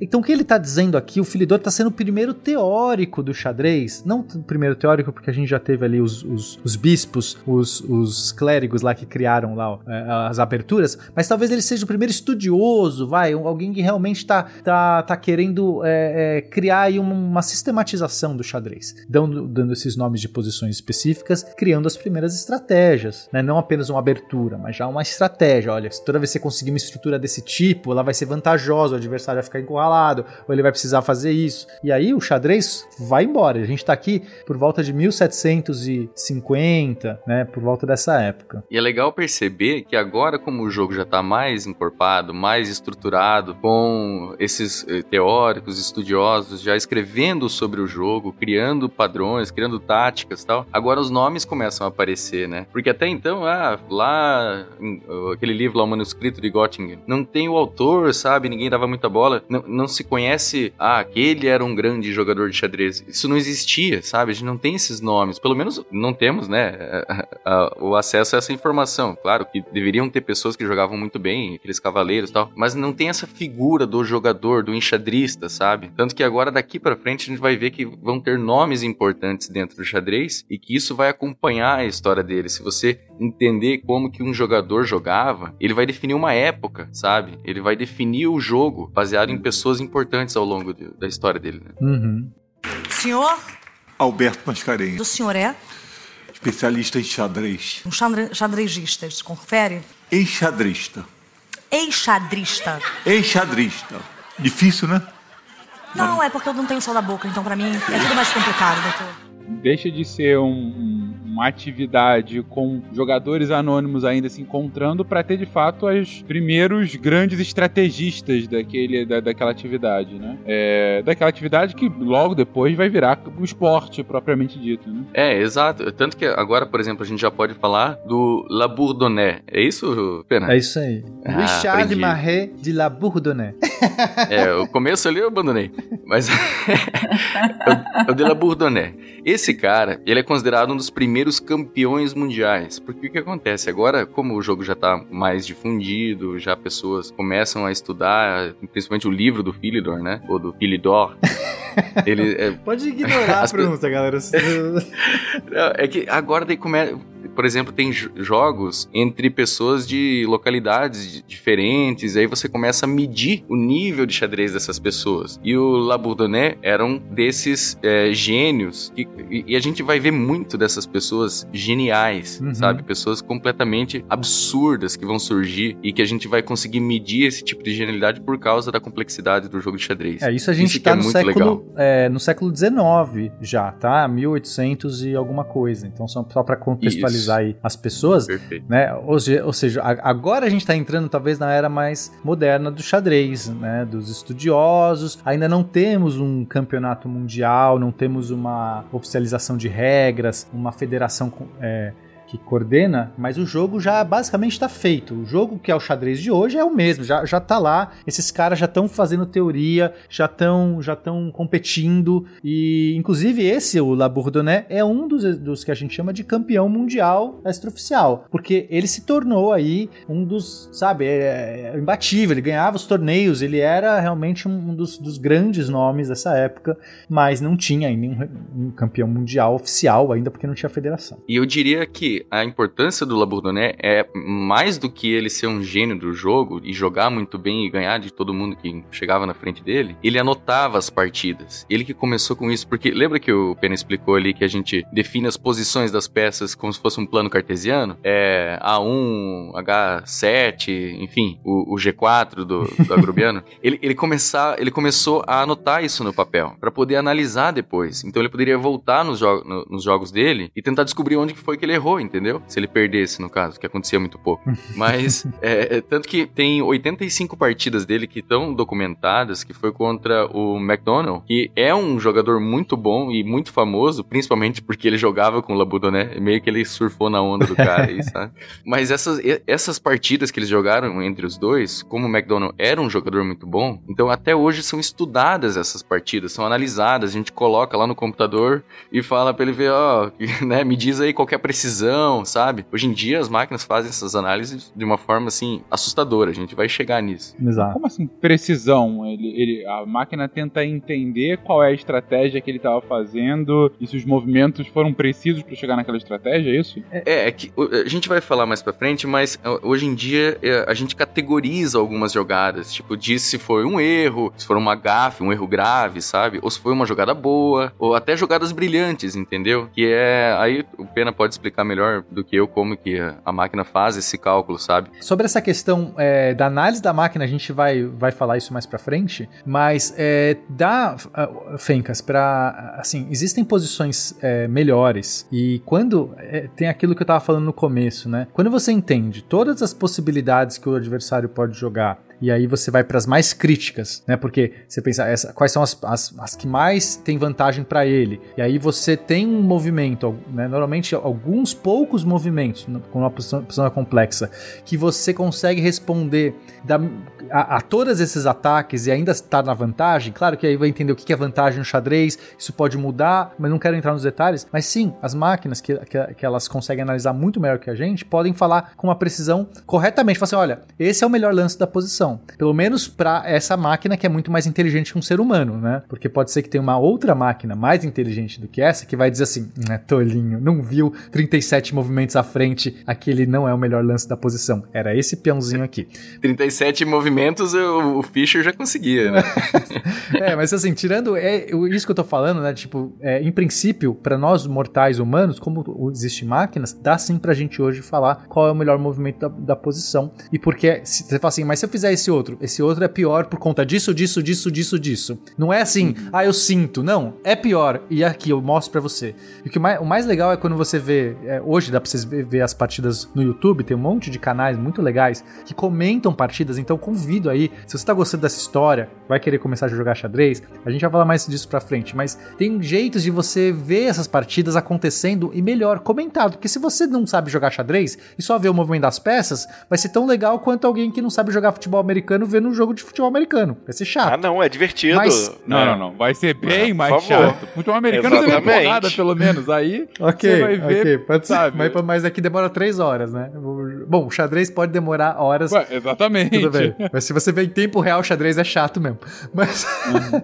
mas então, é, tem como você... É, canais que analisam, e aí os, os caras que fazem análise entram nos detalhes. Olha, isso aqui você deve estar pensando, por que, que não fez isso? Não fez isso por conta disso, disso, disso, e é muito legal. Aí você realmente fala, o cara pensou nisso tudo para ele ter feito aquele movimento. Aí o mundo, o xadrez torna uma coisa muito mais interessante. Você fala assim, cara, como é legal esse jogo, como é legal acompanhar as partidas do, do xadrez. Perfeito. Perfeito. E, não, mas eu concordo contigo, eu tava brincando aqui com relação ao comentado, não comentado, mas é, é sem dúvida, né? É a diferença que você vê um jogo entendendo as regras, e mais do que isso, entendendo a, est- a estratégia, né? Uma coisa é você entender a regra, outra é, é- é de fato a estratégia. Vou, vou falar uma coisa aqui besta que eu tava é, é, nesses últimos. Pandemia faz com que a gente faça coisas que você não imaginava, né? Um- dois esportes que eu nunca via na vida, que é beisebol e hockey. Eu nunca tinha, tinha parado pra ver, sempre achei muito chato. E aí eu comecei a ver beisebol dia desse e tal, eu comecei a ver uma beleza no jogo, das estratégias e tal. Mas por quê? Porque tinha um cara comentando, e aí você foi vendo, olha, eu nunca tinha parado pra pensar com relação a isso, como é que é o encontro do arremessador com o rebatedor, as estratégias e tal. E aí eu comecei a reparar. E, é bem isso. Se o cara não tivesse aberto meus olhos pra isso, eu ia continuar vendo um cara jogando na luva do outro e tentando um cara com bastão no meio. Uhum. E aí você vê a, a complexidade do negócio. E, de fato, você tendo a- o comentário por trás das estratégias do xadrez, da- das jogadas, e, e isso que vocês estão comentando aí, né? Por que, que essa é a melhor jogada possível? Porque nenhuma das outras daria um cenário tão bom quanto essa por conta de XYZ. Aí faz todo sentido. Bom, então a gente tava falando das anotações, né? Que o, o ele anotou seus jogos e a partir deles a gente conseguiu analisar. É, também na mesma época tinham os compositores de problemas e daí eles a- a- usavam essas anotações para publicar livros, publicar revistas. E aí isso começou a trazer mais pessoas para os jogos, sabe? As pessoas começaram a se interessar um pouco mais, como se fosse aquela revistinha de cruzadinhas que você resolvia atrás, sabe? Tinha pessoas que pegavam esses livros e aí colocavam um tabuleiro de xadrez na frente e ficavam seguindo as, ah, as, as regras, os, os- o roteiro que estava ali no livro e a- começava a enxergar esses padrões, essas, essas grandes jogadas, essas aberturas, inclusive problemas para tentar resolver. Isso foi aumentando a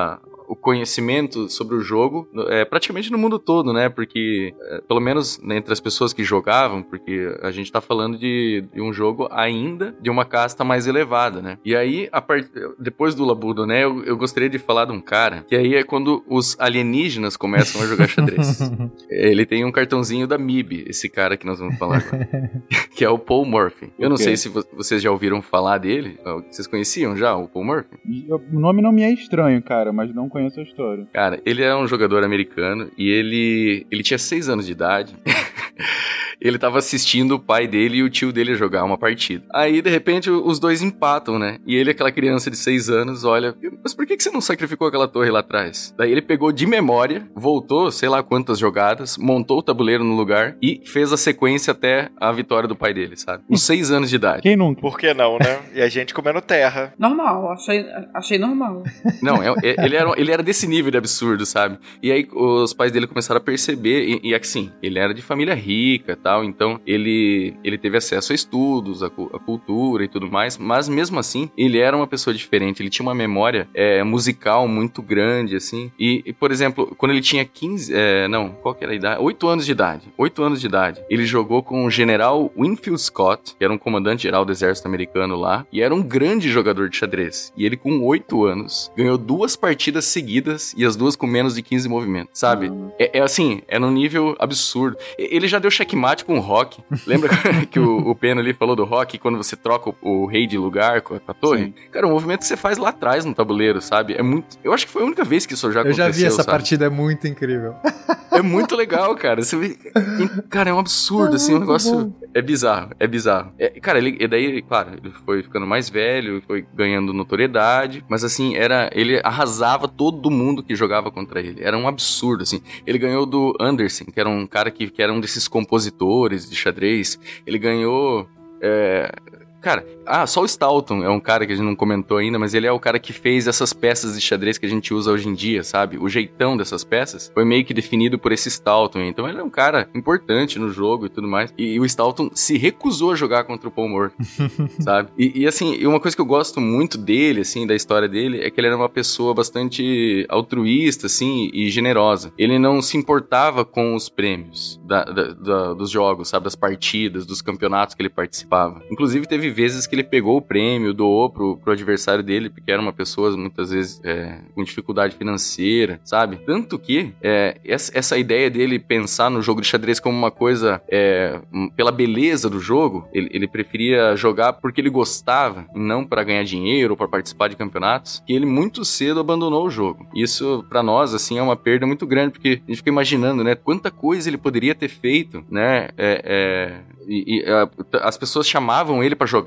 iam visitar ele, ele não queria mais falar de xadrez, sabe? Foi um, uma coisa bem triste. E aí, como ele se tornou uma pessoa sozinha, uma pessoa que não tinha filhos, e também tinha parado de jogar xadrez, ele começou a ter alguns problemas mentais. E talvez daí, a partir do Paul Murphy, que se começou essa ideia de esse estigma aí do, dos jogadores de xadrez perderem a, a, a, razão por alguma forma, enfim, né? O, o termo que quiserem usar sabe? Então, dentro do jogo que, que acaba perdendo a racionalidade convencional, vamos colocar assim. Isso, assim. é, hum. dizem esse tipo de coisa. Mas no caso dele, provavelmente foi por depressão também. E ele começou a ter comportamentos é, de, de falar sozinho, de andar na rua, não conversar com ninguém e se abaixar para pessoas que não estavam ali, né? Tendo alguns tipos de alucinações. Então, e, e ele acabou morrendo muito cedo, com 47 anos. Mas é uma pessoa, assim, que até hoje muita gente considera como o melhor jogador da história. Até porque nessa época, apesar de a gente ter falado que existiam essas análises de aberturas, estudos, ainda é muito tempo atrás, né? O, o Paul Murphy nasceu em 1837, faleceu em 1884, então século XIX, sabe? Não se tinha tanto estudo de xadrez. E ele desenvolveu muita coisa, é por isso que ele é essa figura tão importante, assim, sabe? Muito bom, muito bom. O que as pessoas não sabem, na verdade, é que apesar dele começar aí aos seis anos já mostrando, nossa brava Luísa já estava liderando a, a, Liga Brasileira de Chaturanga aos cinco, né, Luísa? Exatamente. Pode, pode Exatamente. contar, não, não precisa ter, não precisa inclusive, ter vergonha, inclusive o Fakes antecipou algo que eu iria comentar. É, que aí os meninos que montaram a pauta podem falar melhor pra gente. Que aqui na pauta tem muitos nomes de, de homens e não tem nome de mulheres da história do xadrez, né? Não na parte mais atual, que a gente pode falar aí depois, mas eu digo assim: a gente tá vendo homens notáveis, né? Que contribuíram com teorias, com nomes de jogadas e pessoas que ganharam campeonatos e tal. E a gente vê mais homens e poucas mulheres nessa lista. Nessa lista tem homens aqui na pauta, né? Mas pesquisando também a gente gente tem poucas mulheres. Se Não, fosse Chaturanga, meu nome estaria, obviamente. Como não é, fica, essa, fica esse questionamento de por quê? Por que, que vocês acham? Eu não tô dizendo que vocês, olha, os meninos não procuraram as mulheres, não tô dizendo isso.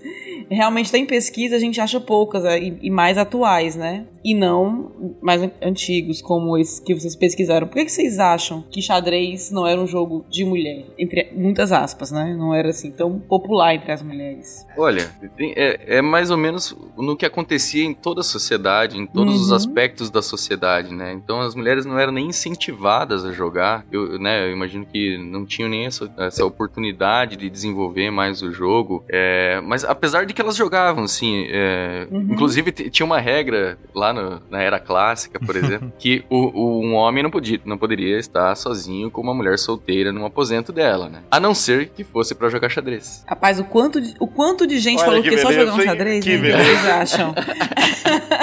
não, estamos só jogando xadrez. É por isso que saber jogar xadrez era uma dos dons lá que todo cavaleiro deveria ter, tá vendo? Dos cavaleiros. ah, é... agora faz todo sentido. pra poder cortejar a dama, claro. Exatamente. É Mas a gente vai ver que, que agora, né, mais recentemente, as mulheres começaram a aparecer. Claro que ainda não tá do jeito que deveria ser, né? Não tá igualitário, mas é uma questão cultural que a gente ainda tem que superar. Eu acho até porque, assim, muitas das pessoas que vocês estão trazendo, vocês estão falando muito bem, pessoas é, ou, ou, de família rica, ou então pessoas com é, acesso a estudo, né, pessoas mais cultas, e a gente sabe que antigamente o estudo não era algo encorajado nas mulheres, né, as mulheres não eram criadas para ter essa cultura do estudo, ser pessoas cultas, eram criadas para outras coisas, então... É, lá larga esse tabuleiro de xadrez e vai bordar, né? Umas coisas. É, quando o xadrez É. ganha essa vertente intelectual, as, as mulheres são desencorajadas, porque uma mulher naquela época, né, sociedades machistas e tal, vão falar, não, isso não é pra você, isso aqui é, isso aqui é, precisa de um pensamento refinado, então vocês não, não, não tem que olhar pra isso aqui. Vão voltar lá pra cozinha, vão voltar lá pros afazeres, porque isso aqui é coisa de- dos homens intelectuais. E aí, por conta desses, dessa narrativa, né, elas Isso. não... E reflete, né, até hoje. Inclusive, tem essa ideia errada que os homens têm mais aptidão para ciências exatas, e isso é uma coisa atual, a gente tem menos mulheres, né? E eu digo isso em todos os lugares que eu estudei, eu trabalhei, no mestrado, na graduação e onde eu dou aula. Tem menos mulheres na minha área da matemática do que homens. E isso criou-se por muitos anos uma ideia errada de que as mulheres eram menos capazes, Uhum. né? A gente sempre é vista como disciplinas assim, mais da comunicação, enfim e menos áreas exatas. Só que as pessoas não, não, às vezes, não entendem que lá atrás as mulheres não estudavam, não tinham acesso ao estudo. Então não é que a quantidade menor exista porque as mulheres não têm essa capacidade intelectual. Na verdade, elas não podiam, não podiam nem estudar. Né? Mulheres fazem faculdade, mulher entrar na faculdade é algo relativamente recente. Então é, é- é meio óbvio que se tenha menos até hoje. Tá aí a nossa musa Sophie Germain pra nos lembrar da história da grande mulher que se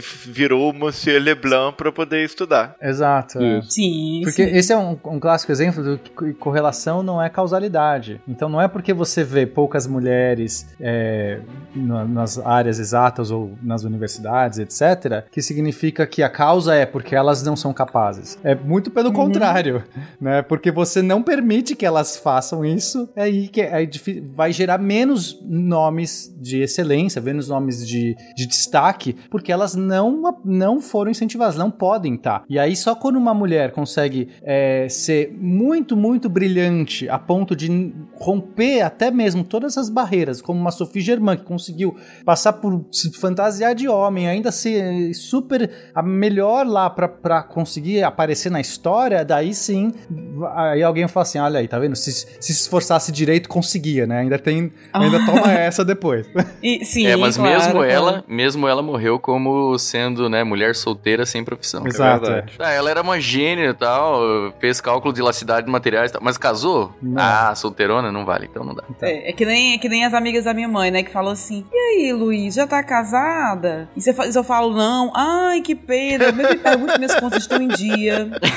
Ninguém pergunta isso, né? Suas contas estão pagas, né? Sua alimentação vai bem? Como é que tá aí seu nível de colesterol? Tá? Ninguém pergunta isso, a pergunta tá casada. É, é que nem Vai esses, é, assim, uma, uma outra situação também que sofreu muito né, no tempo. O, o Hamilton começou a ganhar tudo, bater todos os recordes, e o pessoal comentando: Ah, mas também ele tinha aquele carro tão bom que os outros estavam a pé, né? Era só o Hamilton a carro e o resto tava tudo correndo a pé atrás dele. É isso.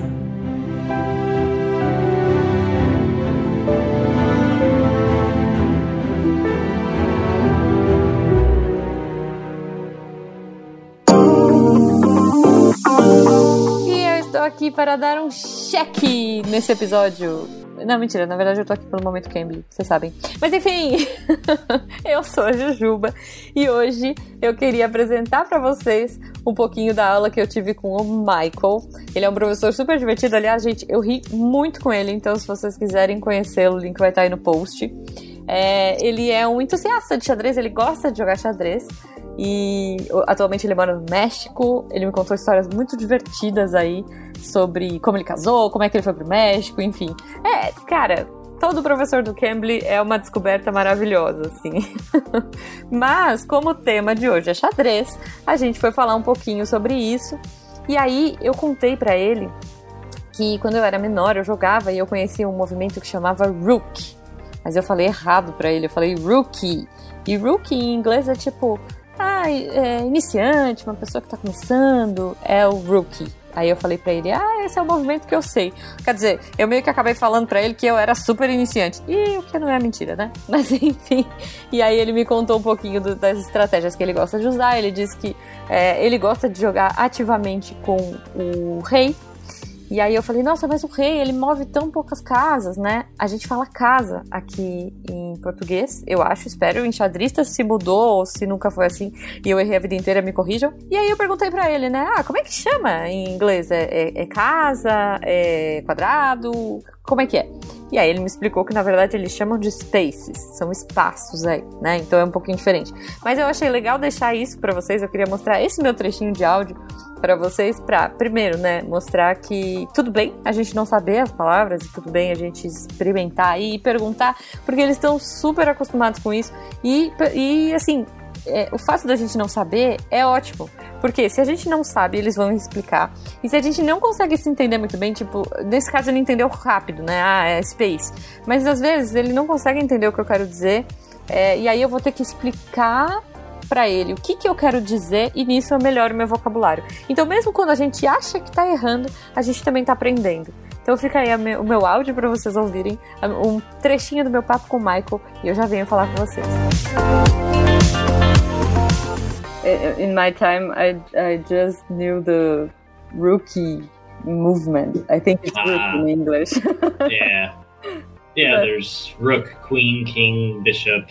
Um, yeah. that's the only, that's the only movement I know. Ah, gotcha. Yeah. Uh, my favorite, probably my favorite piece is the king. Um, and I know you're not supposed to fight with king, but I usually fight with king. So, uh huh. yeah. But uh, he just moves one house. Yeah, we, we say I'm house aware. in English. It's house. Uh, one Square? space. Space. Ok. Yeah.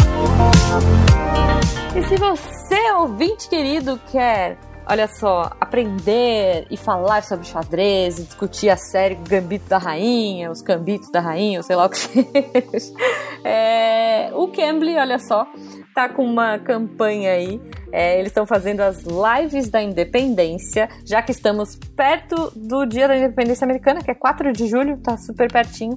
Então eles estão criando aí pra vocês lives de independência, tá? Nos dias 26, 27 e 28 de junho. Então são vários influenciadores digitais que vão te ensinar a alcançar a sua independência, olha só, em inglês principalmente, fluência, é, eles vão mostrar aí um passo a passo, eles vão dividir histórias legais, histórias inspiradoras. Se você já tem a conta do Cambly, que é gratuita, lembrando, né? Você vai receber aí o convite para participar dessas lives. Se você ainda não tem, você pode usar o nosso código SciCast Lives e você cria a sua conta, já ganha uma aula grátis na faixa para experimentar o Cambly e conhece esse esquema maravilhoso que eu gosto pra caramba e cada hora que passa eu fico mais apaixonada. Cada hora eu acho um professor mais legal e aí eu falo, não, não, não, agora eu vou fazer aula com esse aqui. Ai, mas o outro é tão legal. Ai, meu Deus, e agora? Enfim, ah, ok. Antes que eu fique divagando aqui, espero que vocês aproveitem. Aí, vamos lá, 26, 27, 28 de junho. É, vamos ter essas lives, conheçam o Cambly, porque, cara, você só tem a ganhar, tá bom? Um beijo pra vocês, eu vou dar os recadinhos lá no final e a gente se vê na semana que vem. Bye, bye!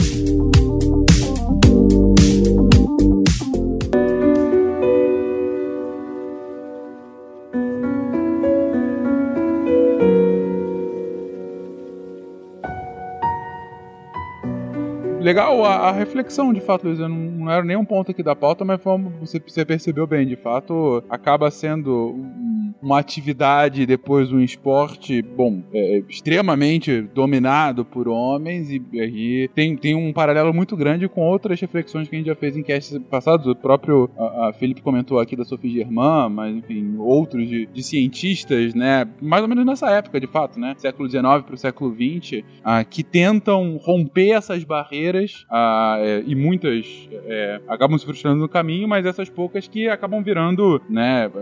É, nomes reconhecidos até hoje, justamente por terem conseguido é, vencer é, barreiras bem, bem díspares, né, entre os dois gêneros. É, é, mas comentando aqui ainda do, do, do desse uh, do, do, Paul Murphy e ainda do, do, xadrez como, como atividade como um todo, um ponto que você trouxe, Lennon, é que o Murphy ele acaba indo para uma atividade mais lúdica e tal, e depois vai até se distanciando por, por questões aí mais de saúde, uh, mas é, tem a ver, inclusive, esse apelo a ser uma atividade lúdica e algo assim, com a própria definição depois do xadrez como esporte logo depois, ou seja, nesse momento aí histórico? É, o, o Paul Murphy, sendo essa pessoa, né, que era tão genial, ela se destacava tanto em relação às outras pessoas, que alguma, alguns outros jogadores posteriores, ou até contemporâneos a ele, começaram a estudar os jogos dele, sabe? Tentar entender por que ele era tão bom, porque era tão difícil ganhar do Paul Murphy, né? E uma dessas pessoas foi, por exemplo, o Wilhelm Steinitz, é, Steinitz né? Esse, esse é oficialmente, tá? O primeiro campeão mundial. E daí por isso que a partir dele a gente começa a chamar já o xadrez de esporte, apesar de que muita gente hoje em dia sacaneia dizendo que não, mas sim, xadrez é um esporte, tá? É, o Steinitz, ele já começa a participar, por exemplo, de campeonatos que já têm regras mais bem definidas e que já tem desafiadores contra ele, e aí já começa a se criar uma regra, quem que pode desafiar quem e tudo mais. E esse, o Steinitz, ele é um cientista do xadrez mesmo. Ele começa a estudar variações, dar pesos, ele começa a já criar a, uma ideia do xadrez é, mais moderno e, e, aí começa a pensar num jogo posicional, tá? Que hoje em dia daí já tem até características de pessoas, ah, essa pessoa joga mais um jogo posicional, aquela é uma pessoa que ataca mais, enfim, tem as características de jogadores, né? O Steins foi esse cara que começou a, a, a trazer uma ciência por trás do jogo, sabe? Inclusive, principalmente analisando esses jogos do, do Paul Murphy, uhum. né? E aí, é, tanto que esse estilo do Steinitz é, é, admirado, por exemplo, um cara que a gente vai falar um pouco mais pra frente, que é o Botvinnik, é, que criou a escola russa, né? É, esse, o, o Steinitz, é, eu acho engraçado porque ele é o primeiro campeão mundial oficial, mas é ele que diz que ele é,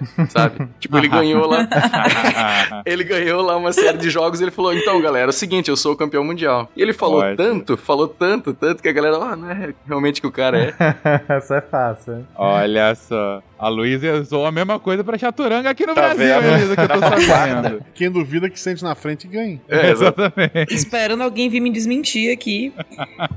Enquanto não aparece, continuamos acreditando. Perfeitamente. Então, ele como sendo essa figura, né, que, que é, então, eu sou o campeão mundial, começou, começaram a aparecer outras pessoas querendo o mesmo título, né? Então, começaram a desafiar ele, teve, teve bastante gente com nome... Gente, não dá para falar de todo mundo, sabe? A gente já tá com uma pauta com bastante nome aqui, mas teve muita gente genial na história do xadrez, sabe? Desse pessoal que começou a ter esses títulos de campeões mundiais, por exemplo, tem o Capablanca, que não dá para deixar de citar ele, porque muita gente, cara, isso é sério. Tinha, tinha galera que acreditava piamente que o Capablanca era uma reencarnação do Paul Murphy. Sério, a galera acreditava mesmo, assim, porque ele era um cubano e com 4 anos de idade, cara. Se você achou que aquela história do, do, do Paul Murphy com 6 anos era impressionante, cara, ele com 4 anos de idade, gente, eu com 4 anos de idade eu me perdia no mercado da minha mãe, sabe? Eu, eu comia terra. O cara, 4 anos, assistiu duas partidas de xadrez e aí jogou contra o pai dele e ganhou. Sabe? E o pai dele deixou ele ganhar. É, gente, né? é óbvio, óbvio, né? Tô achando que foi isso, viu? Mas, é, mas eu, eu acho que um, um, um jogo legal, não sei se até se o Pena não quer contar, a história do Marshall contra o Capablanca. Ah, é muito boa história. Mas vou contar rapidamente. Conta aí, conta aí. É, o Capablanca ele se tornou então essa figura, um campeão a ser batido e um, um, Frank James Marshall, ele era um ótimo enxadrista e falou: "Eu vou vencer o Capablanca, vou vencer, vou me preparar".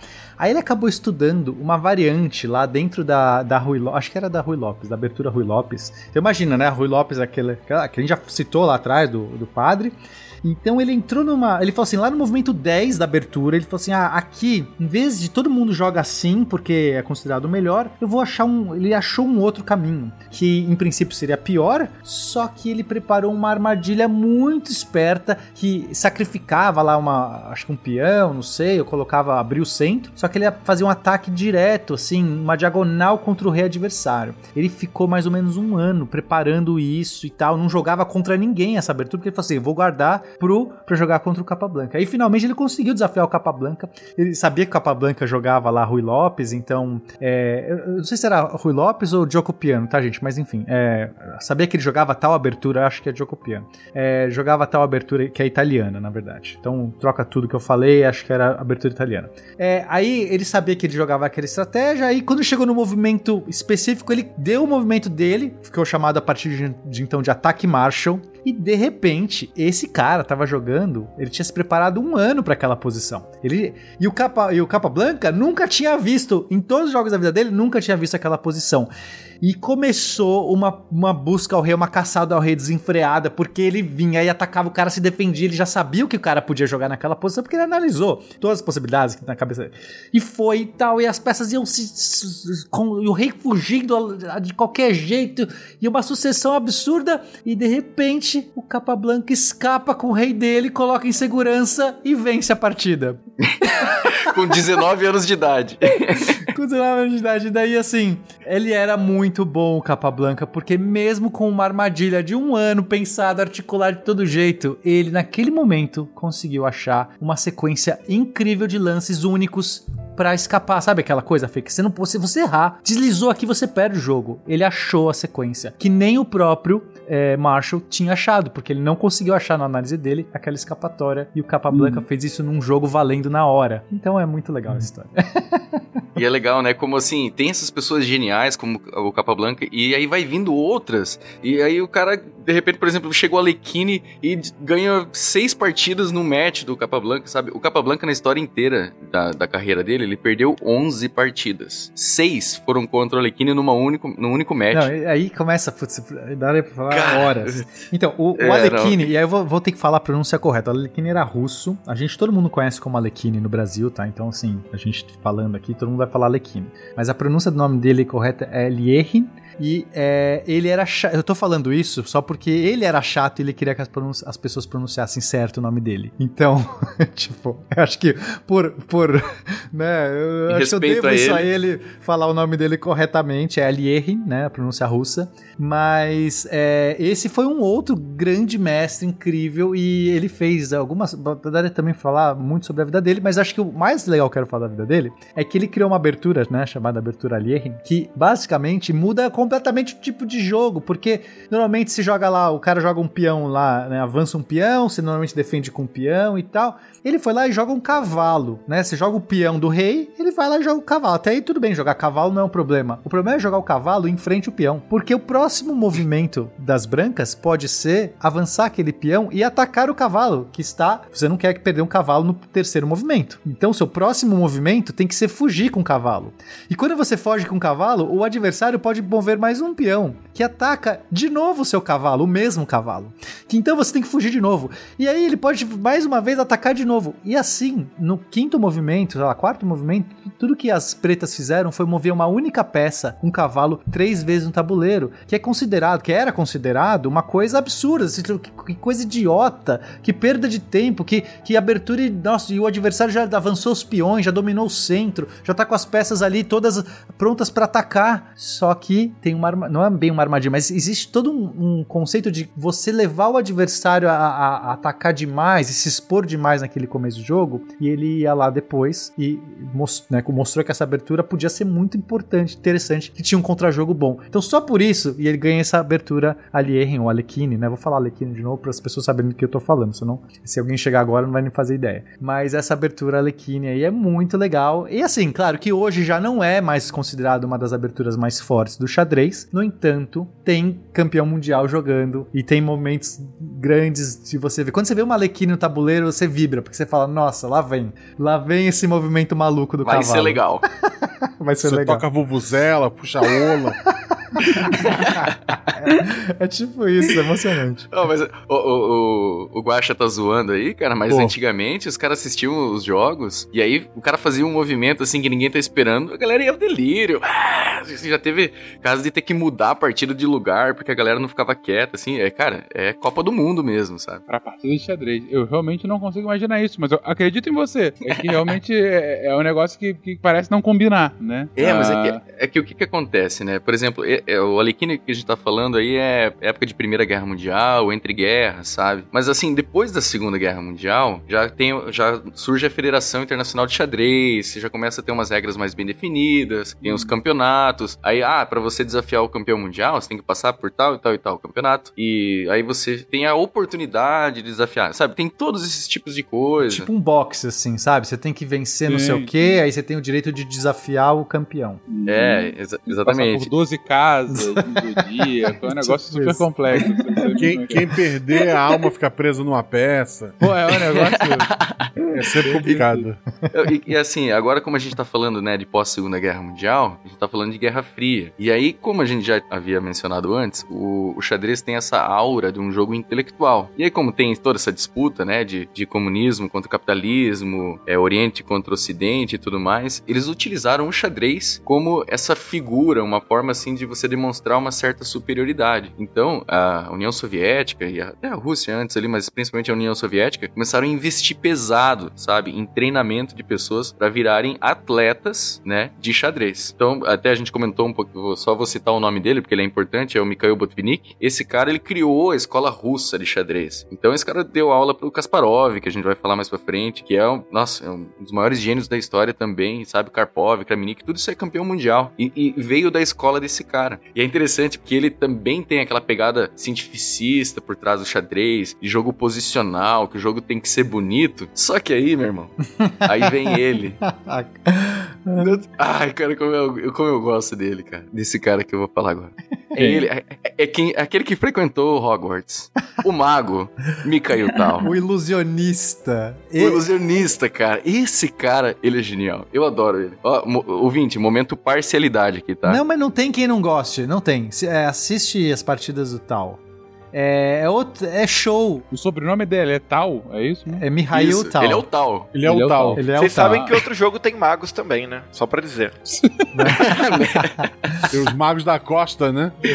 Mas o Fencas, é como se você tivesse, você fala assim, ah, gosto de futebol, e aí você vai ver, tipo, os lances lá do Ronaldinho Gaúcho, sabe? Aquelas pinturas. É tipo Que é uma um co- mago também. É, então, mas é nesse sentido. Você fala assim, eu não tô vendo isso no tabuleiro. Ele não pode fazer isso. Ele não pode sacrificar essa peça desse jeito, assim. Ele não pode estar jogando, jo- sabe? Ele ia pra umas... Ele ia pra loucura, Fencas. Ele levava ao delírio.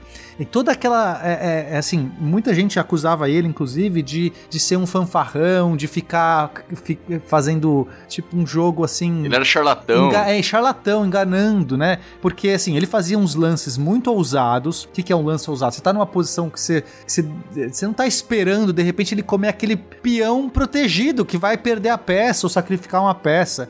Coisas impensadas. Que costumava levar o adversário a ficar ah, angustiado, tenso com aquela coisa e fazer com movimentos errados. Então era como se acusassem ele de você não sabe jogar xadrez direito, você só sabe fazer lance bonito. Você é o cara que fica dando chapéu, mas na hora de fazer o gol você não acerta o gol. É, é tipo eu jogando, tá vendo? É, fa- não, falavam isso no Mikhail Tal realmente, né? Você fica aí só se mostrando, fica fazendo esses negocinhos e tal. Mas, meu irmão, ele tirou o título de campeão mundial do Mikhail Botvinnik. Exato. E aí? E aí é E aí, muito quem- bonito. Ele é o cara que dá chapéu e marca gol, meu irmão. Ele Tá- tá venceu, entendendo? ele foi o campeão mun- mundial em cima do Botvinnik e fazendo as diabruras. Não é que de repente ele falou assim: "Ah, tá bom, agora eu vou me profissionalizar e vou parar de dar chapéu porque o jogo é sério". Não, dando os chapéus, fazendo os movimentos, fazendo os sacrifícios. É muito legal ver esse cara jogando. Ó, se eu fosse um cavalo, eu queria distância do Mikhail Tal. Porque o que ele sacrificou de cavalo na carreira dele, cara, é impressionante, assim. É, até uh, a, gente, falou antes ali dos videozinhos, tal, que os caras é, analisam os jogos tal. É, Eles às vezes fazem assim, ó, é, agora ele vai fazer uma jogada impressionante. Pausa o vídeo se você quiser descobrir. Cara, quando é o Mikhail Tal, eu já sei o que é. Ele vai sacrificar um cavalo. Sempre. Quando Cara, não é- uma é assim, rainha. quando não uma rainha. É, é, desse nível, assim, sabe? Tanto que teve um amigo dele, um pouquinho antes de uma partida, que ele tava indo pra partida, o cara falou, e aí tal, é, que, que você vai sacrificar dessa vez? Aí ele falou, ah, o, o cavalo em C... é, em E6, alguma coisa assim, eu acho que é isso. Aí, assim, beleza, o, o jogo rolou e tal, e, cara, não é que a última jogada foi um sacrifício dele em- de cavalo em E6?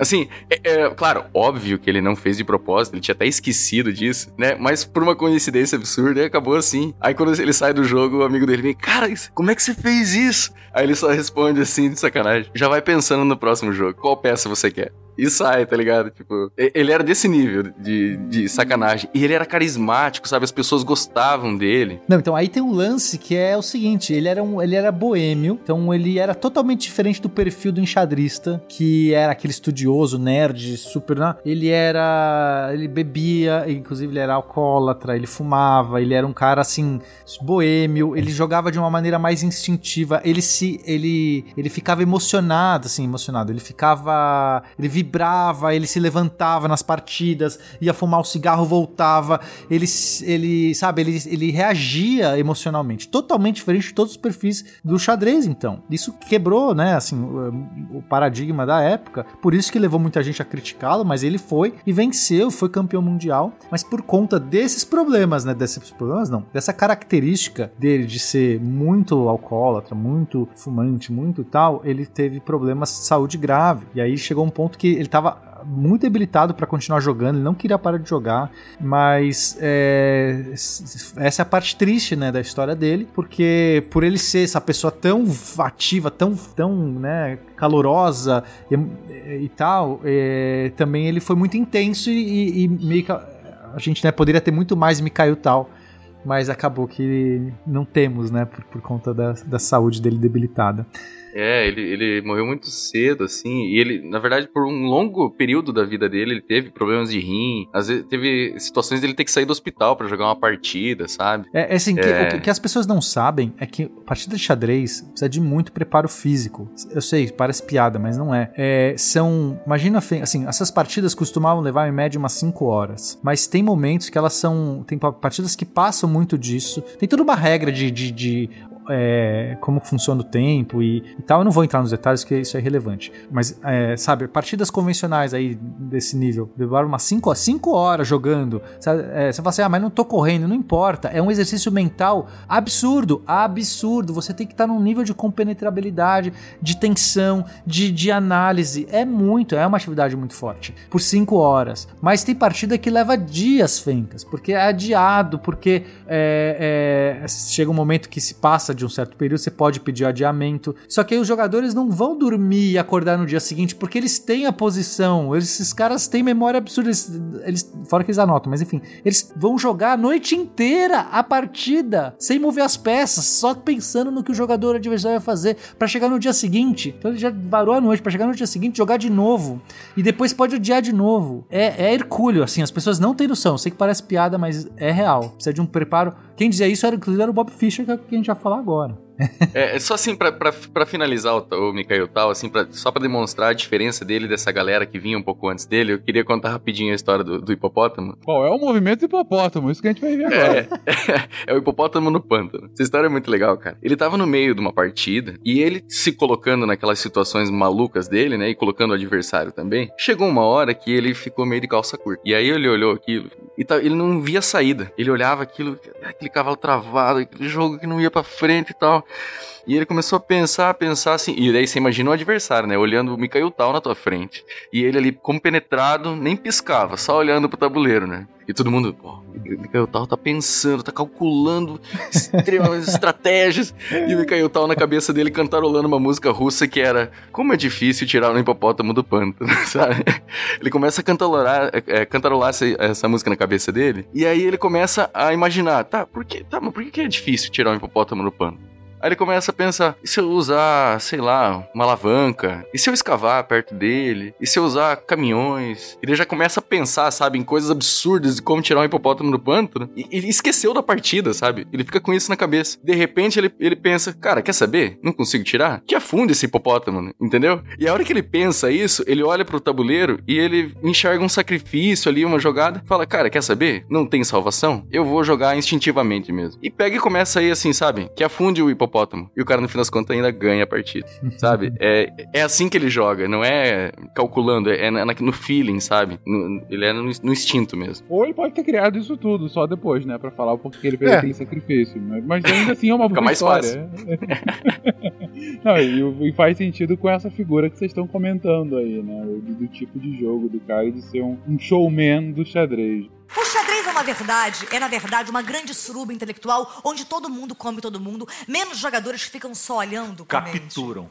Não Comem! Não, O capturam. senhor tem que desenvolver sua sexualidade, senhor! Não, é capturam. Põe esse peão pra fora e balança ele! Agora, vocês comentaram aí do, do Bob Fischer. Bob Fischer, esse já é um nome que eu, que eu já conheço, né? Que eu, eu já, já mais famoso e mais contemporâneo também, né? É, aí entramos numa figura que ela, assim, xadrez tá estrelada ao Bob Fischer de uma maneira absurda. É, e ele foi uma figura muito controversa, muito problemática, é, mas gênio, né? Um gênio desses, assim, que você fala. é, Então a gente tem que dar um pouco de contexto, você tem que pensar que nessa época do xadrez, tá? A gente tá aí por volta de é, 1950, mais ou menos, ou Lennon, 60? É... É, 60, porque a partir do século ali é 72, então é por aí mesmo. É, mas 60. é, é, bom, nessa, nesse período, né, que a, da Guerra Fria, tal, a gente tem uma União Soviética dominando, dominando o xadrez, tá? Dominando assim uma escola russa muito forte, muitos jogadores, e assim, é realmente tem pra ninguém. E aí o Bob, Bob Fischer, é, ele é americano, ele, ele, ele começa com pouco, pouca idade, é, a mãe dele lá compra um tabuleiro, ele e a irmã dele vão jogar, mas assim, aprendem a regra, não é que teve, não é, a família dele era de xadrez, nada disso. Eles leem a regra lá e vêm jogar, a irmã dele perde interesse, a mãe dele cansou de jogar com ele, e aí ele começa a jogar contra ele mesmo, porque, porque enfim, é só tem ele pra jogar contra ele mesmo.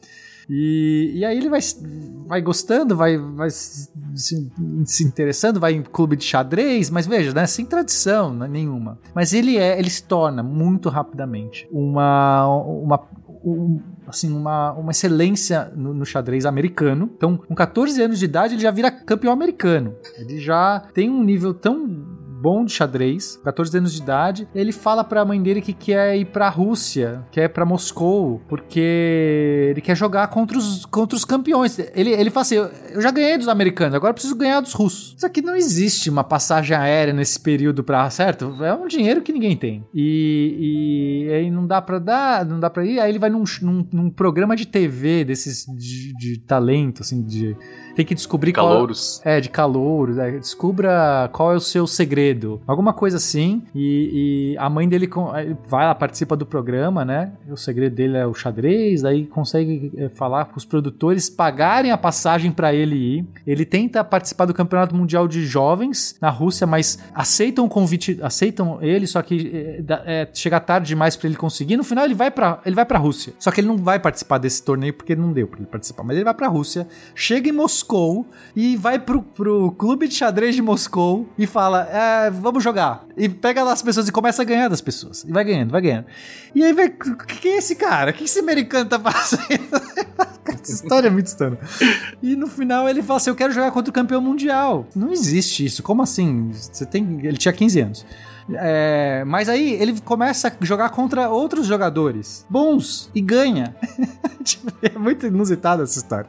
E aí no final. É, ele acaba jogando contra o Petruzian, que é um dos grandes jogadores lá da Rússia, né? Tipo, é um- aí sim, é um cara bom mesmo. Chega lá, tá bom, vai, vamos jogar. Não E- dá mais pra ignorar o moleque. Exato. Aí o Petruzian ganha várias partidas do Bob Fischer, meio que deixa ele pianinho. Mas, assim, pianinho, mas assim, era um garoto de 15 anos, chegou na Rússia e ganhou de muita gente boa. E, e- e ali, já, ali já sabe, é, já começou o negócio, esse cara é muito bom. Ele não ganhou do Petruzian, que era um dos maiores jogadores de xadrez também e tal, mas não importa. Ele, ele sentou de igual para igual com o Petruzian. Perdeu, acho que chegou a ganhar algumas partidas também. E assim começa a história de Bob Fischer. Isso tudo com 15 anos. 15 anos. Caraca, aí realmente. Essa galera começa cedo mesmo, né? Impressionante. O abuso de criança prodígio. O abuso.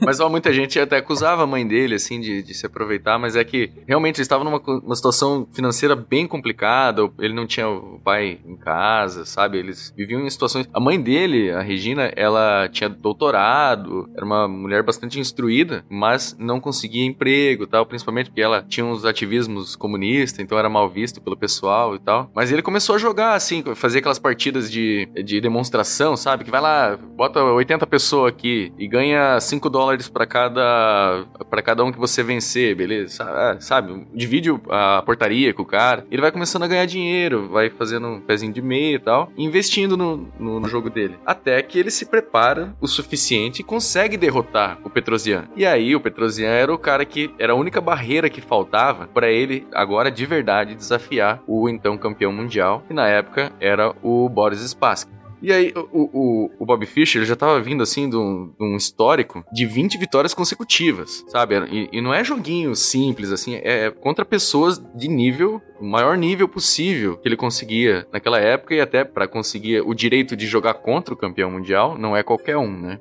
E aí, e aí ele, beleza, conseguiu o direito, vai rolar a partida. Aí o Bob Fischer começava a se preparar e tal. E aí, ne- nesse momento, a gente vê que não é. que, que você precisa de um preparo físico é, bem desenvolvido pra você aguentar essas partidas de xadrez. Porque o match pra você ganhar do campeão mundial era, um acho que era 45 partidas, sabe? Era um negócio absurdo, assim. Então ele fazia boxe, fazia exercício, natação, tudo isso. Mas só que o, Bo- o Bob Fischer era uma pessoa bem complicada, assim. Tinha muita gente que não gostava dele. Ele era bem arrogante, assim, sabe? Ele falava abertamente que ele era o melhor jogador do mundo e que só, só tava esperando o russo na frente dele, sabe? E aí ele começava a fazer. ah, tinha, ia ter um campeonato. Ah, eu tô achando o prêmio muito baixo. Pode aumentar. Só que como a galera queria que o, o Bobby Fischer participasse, então eu, ah, beleza, aceito os termos do cara lá. pronto. E assim, ele tinha essa, essa característica, sabe, de ser bastante exigente e tudo mais. E até que chegou o, o- a data, finalmente, do- dele disputar esse campeonato mundial, que seria realizado na Islândia. Mas daí ele começa com essa, ah, não, porque o, o- o prêmio tá muito baixo, acho que eu não vou jogar. Nossa, daí a galera começa, né, ficar polvorosa. Não, vamos lá, Bob Fischer, vamos lá, precisamos que você jogue, não sei o quê.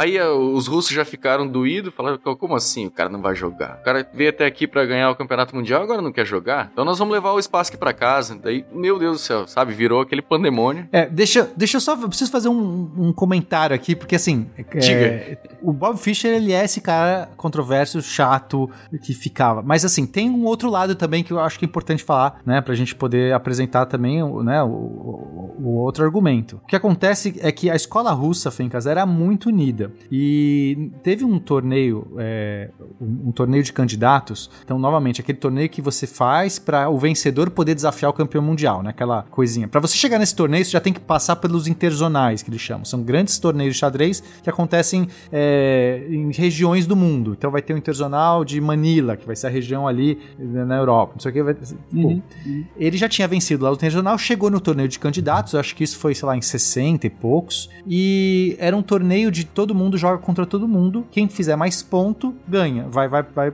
vai ser o, o desafiante. Só que aí os russos, sabendo quem era Bob Fischer, né? Porque era aquele cara lá que de 15 anos foi lá pra Moscou, mas depois se melhorou o xadrez dele agora. Esse cara, assim, eles estão com medo. É, eles começaram a fazer, né? O que o Bob Fischer acusa, eles começarem a, a perder de propósito entre si. Então imagina, se todo mundo vai jogar contra todo mundo, tem cinco russos nesse torneio de candidatos, eles internamente não vão ficar competindo entre si. Eles meio que, né, falam, ó, você que é o melhor de nós, eles sabem quem é o melhor deles. A gente vai meio facilitar para em vez de um empate e tal, o jogo vai ser mais fácil e vai dar a vitória. Então no final, o Bob Fischer mesmo jogando de maneira exemplar, era ele contra a escola russa. É uma desvantagem absurda e ainda mais com os russos podendo fazer esse tipo de coluio. Então ele é, começa a implicância dele com a FIDE, né, com a federação, nesse sentido, de falar, cara, a gente precisa de, de, de regras ou de regulamentos ou de situações mais justas. Então tem esse outro lado também, dele ficar enchendo o saco, ah, não vou jogar, mas é, é- é assim, ele era sozinho, só não tinha outros americanos, não tinha uma escola americana por trás. Era realmente muito difícil o Fischer é, é, conseguir lidar com toda a pressão, com toda, toda a questão que envolvia você enfrentar os russos em, ca- em casa, entre aspas, tipo, é, não literalmente em casa, mas eles estavam sempre à vontade, porque o xadrez era do- da, da União Soviética era muito mais forte do que o xadrez americano. Não, é, realmente não adianta, né, só bater no cara. Obviamente que ele tinha essa personalidade que principalmente o- os, jornais, as mídias gostavam de jogar e pintar ele dessa forma, mas realmente ele tem todo esse contexto, ele nunca teve ajuda nenhuma, nem financeira, nem incentivo. Nos Estados Unidos,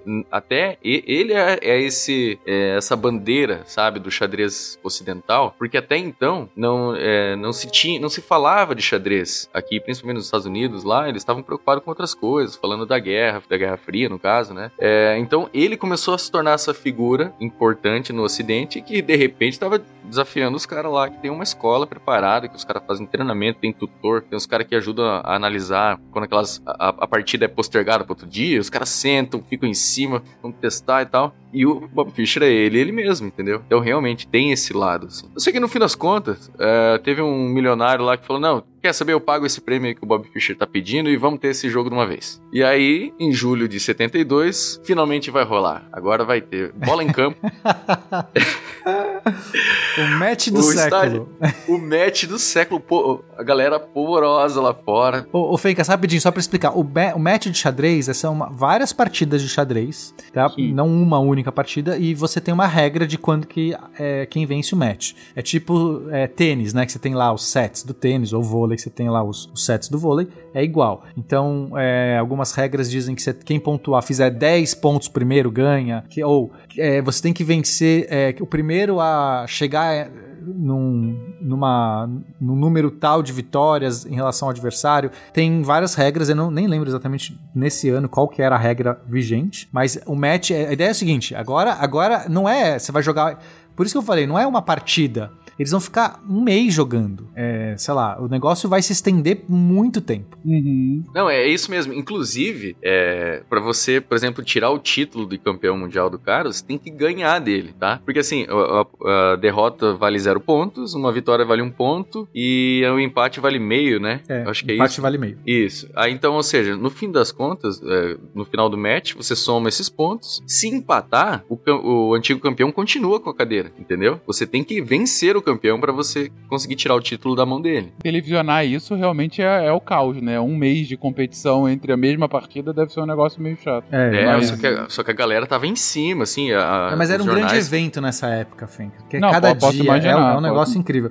Ó, esse eu peguei, é um match de o melhor de 24, né? Que é- eles vão jogar 24 partidas, quem, tiv- quem fizer mais ponto é o vencedor. E aí, como o Lennon disse, se empatar, se no final sair 12 a 12, né? Ou sei lá, o X empatar o número lá do. é, é, quem vem, é, o campeão continua. Então tem que vencer. E tem uma coisa no xadrez que é importante falar. É, às vezes você tá numa posição que você leva pro empate. Você, sabe, é, é, é mais fácil empatar no xadrez, né, nesse nível de, de- de jogo, porque às vezes você fala assim, ah, se eu jogar conservador aqui, eu sei que eu vou levar pra um final de empate, eu sei que aqui... Ma- Mas você tem que ousar. Aí ousar, pra você desequilibrar a posição e, e ir pra vitória, é- é, você tá arriscando, né, e é muito estressante, é, é isso que eu tô falando, são meses, né, um mês de jogo, todo jogo todo dia, é, e você se comprometer, às vezes, uma- um lance que você fala, será que eu arrisco aqui? Será que eu calculei tudo? E você tem o tempo pra pensar tudo isso. E então é muito.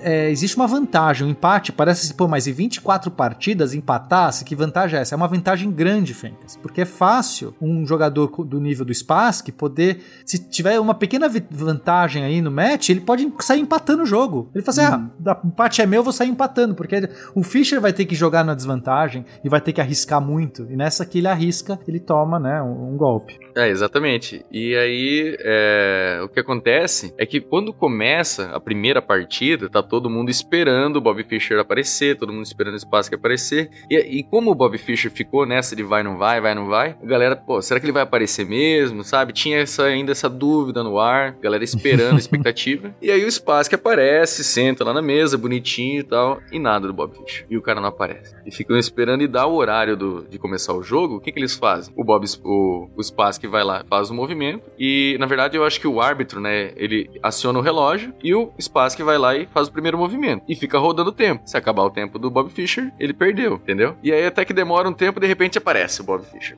Chega, senta, reclama um pouco tal, fala que as câmeras que estão filmando estão fazendo muito barulho, e ele, na verdade, realmente realmente, assim, o pessoal é, fala que ele tinha uma sensibilidade grande com barulho. Atrapalhava muito ele, desconcentrava ele. E até que nessa primeira partida ele faz um erro absurdo, assim, ele se coloca numa situação, sabe, vexatória, assim, erro de principiante e perde o jogo. Aí, né, já a galera já fica meio assim, putz, Bob Fischer, que sacanagem, né, cara?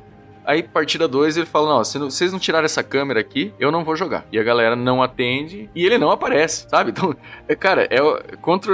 Você tá tentando o campeonato mundial e perde a primeira partida e não aparece na segunda? Que história é essa? Como assim? Já tá 2 a 0 Aí- pro espaço. Já tá 2 a 0 Daí, aí até que ele solicitou que a partida fosse uma sala com menos barulho. É, a partida e tal, 3, daí- né? A 3 ele fala: olha, eu, eu só vou jogar se for pra uma outra sala, porque aqui tem uma plateia gigante, tem um monte de TV e eu não vou jogar. E aí a galera, não, então tá. Se é pra, pra ter o jogo, então vamos lá. Não, Vamos- não, aí que vale o ponto. É, a escola russa, não, todo, todo, falou, não, cala a boca aí, Fischer. Tipo, quem que você acha que você é? Tipo, joga aí, se não quiser, tá tudo bem. O Spassky, que era um fidalgo Fencas. Tem alguma uma pessoa legal no mundo, é o Spassky. Ah, isso é verdade. é Ele verdade. era, ele, ele, tá, ele queria jogar. é, Veja, ele podia simplesmente. Ele sabia que o Bob Fischer era foda. Sabia. Tipo, é. Sim, ele, ele sabe. Mas ele, ele queria jogar. E ele, ele falou assim: tá bom, eu, eu vamos pra outra sala. Tipo, ele não foi, sabe? Ele, ele podia tranquilamente ali falar: cara, você tá causando demais. Que era pressão. A escola, ru- todo mundo, os outros, a Federação Russa tava falando isso. E ele falou: não, vamos jogar, vamos do seu jeito. E foi, to-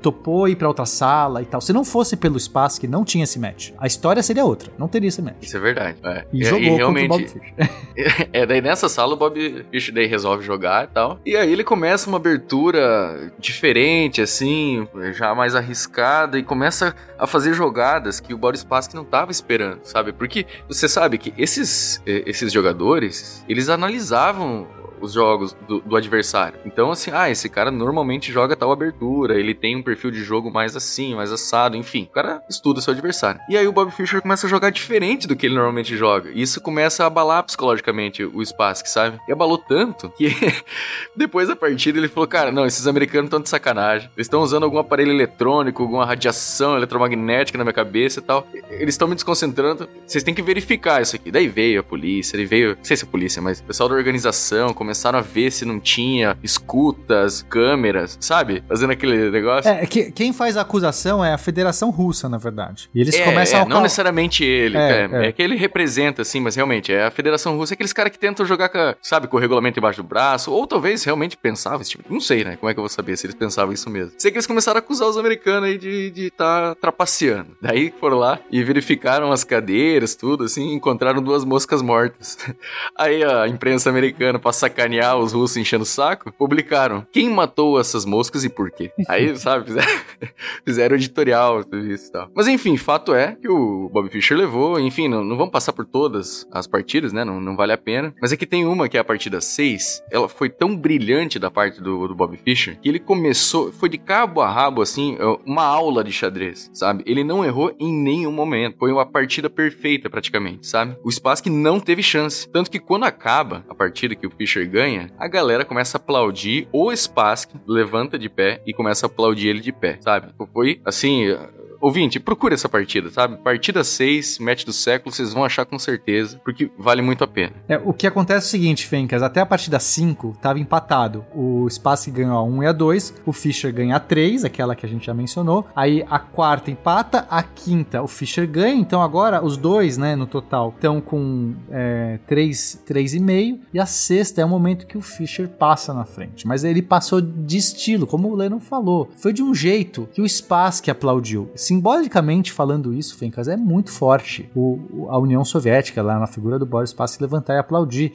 Não, não era algo assim, sabe, cogitado, mas é tão genial, é um momento tão. E o Spassky é um cara tão legal, como eu disse que ele era de fato, pra ele aplaudir o adversário, né? Então, pode se acusar, né, os russos de qualquer coisa, mas assim, o Spassky, ele era de fato um fidalgo, um, um gentleman, um cara que, tipo, não, cara, você jogou, ele, sabe, o aplauso dele tá dizendo, você jogou como mestre, que você me venceu de verdade, não, não teve, não teve escuta, não teve nada. E aí a a sequência de. Ainda assim o match é duríssimo, né? vai, vai inter- intercalando, assim, vitórias. Não é que, tipo, o Fischer, a partir de então, ganha todas, mas o Fischer vai, vai vencendo a maior parte dessas partidas. Tem uma partida que eu vou ter que mencionar rapidinho, que é a 13 terceira, que eu, tipo, acho uma... É brilhante, porque é o seguinte. Primeiro, o Fischer abre com a Alekhine, a, aquela que eu falei que é inusitada, que o cavalo sai pulando. Então já é incrível, você fala assim, nossa, o Fischer jogou a Alekhine. Que vai acontecer disso? E joga lá, ele tá de pretas, veja. Pretas é muito mais difícil jogar, né? A branca, a- a- normalmente a- quando você joga com brancos tem a vantagem. De pretas é, é mais difícil a vitória. Aí chega no lance 42, eles estão indo pro final, tá? Só sobrou torres e bispos no tabuleiro. E aí a partida é adiada, né? Tem, chega no lance 42, é aquela coisa, já estão jogando horas, aí pede pra adiar. Então, vai pro dia seguinte. O Fischer fica o resto da noite e até as 8 da manhã analisando essa partida, procurando um jeito de vencer, porque eles estão no final, Fencas, de torres e bispos, né? E claro, tem peões e reis, mas assim, o que a gente chama de final de torres e bispos. Só que são bispos de cores opostas. E nesse final, embora o Fischer tivesse dois peões a mais, é empate. É muito difícil você não empatar.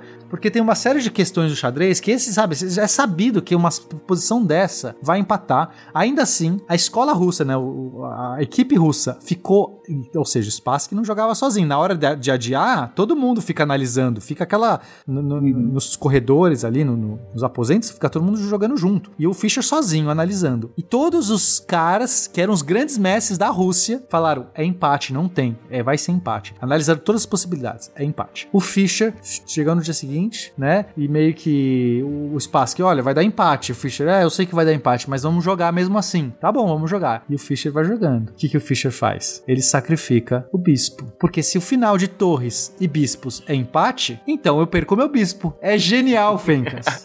É genial, mas é de um, de um. Putz, é que você tem que ver essa partida. Ele sacrifica o bispo por um peão. Só que ele já tinha dois peões a mais. Então ele vai para um final de torre e bispo contra torre e, dois, três peões a mais.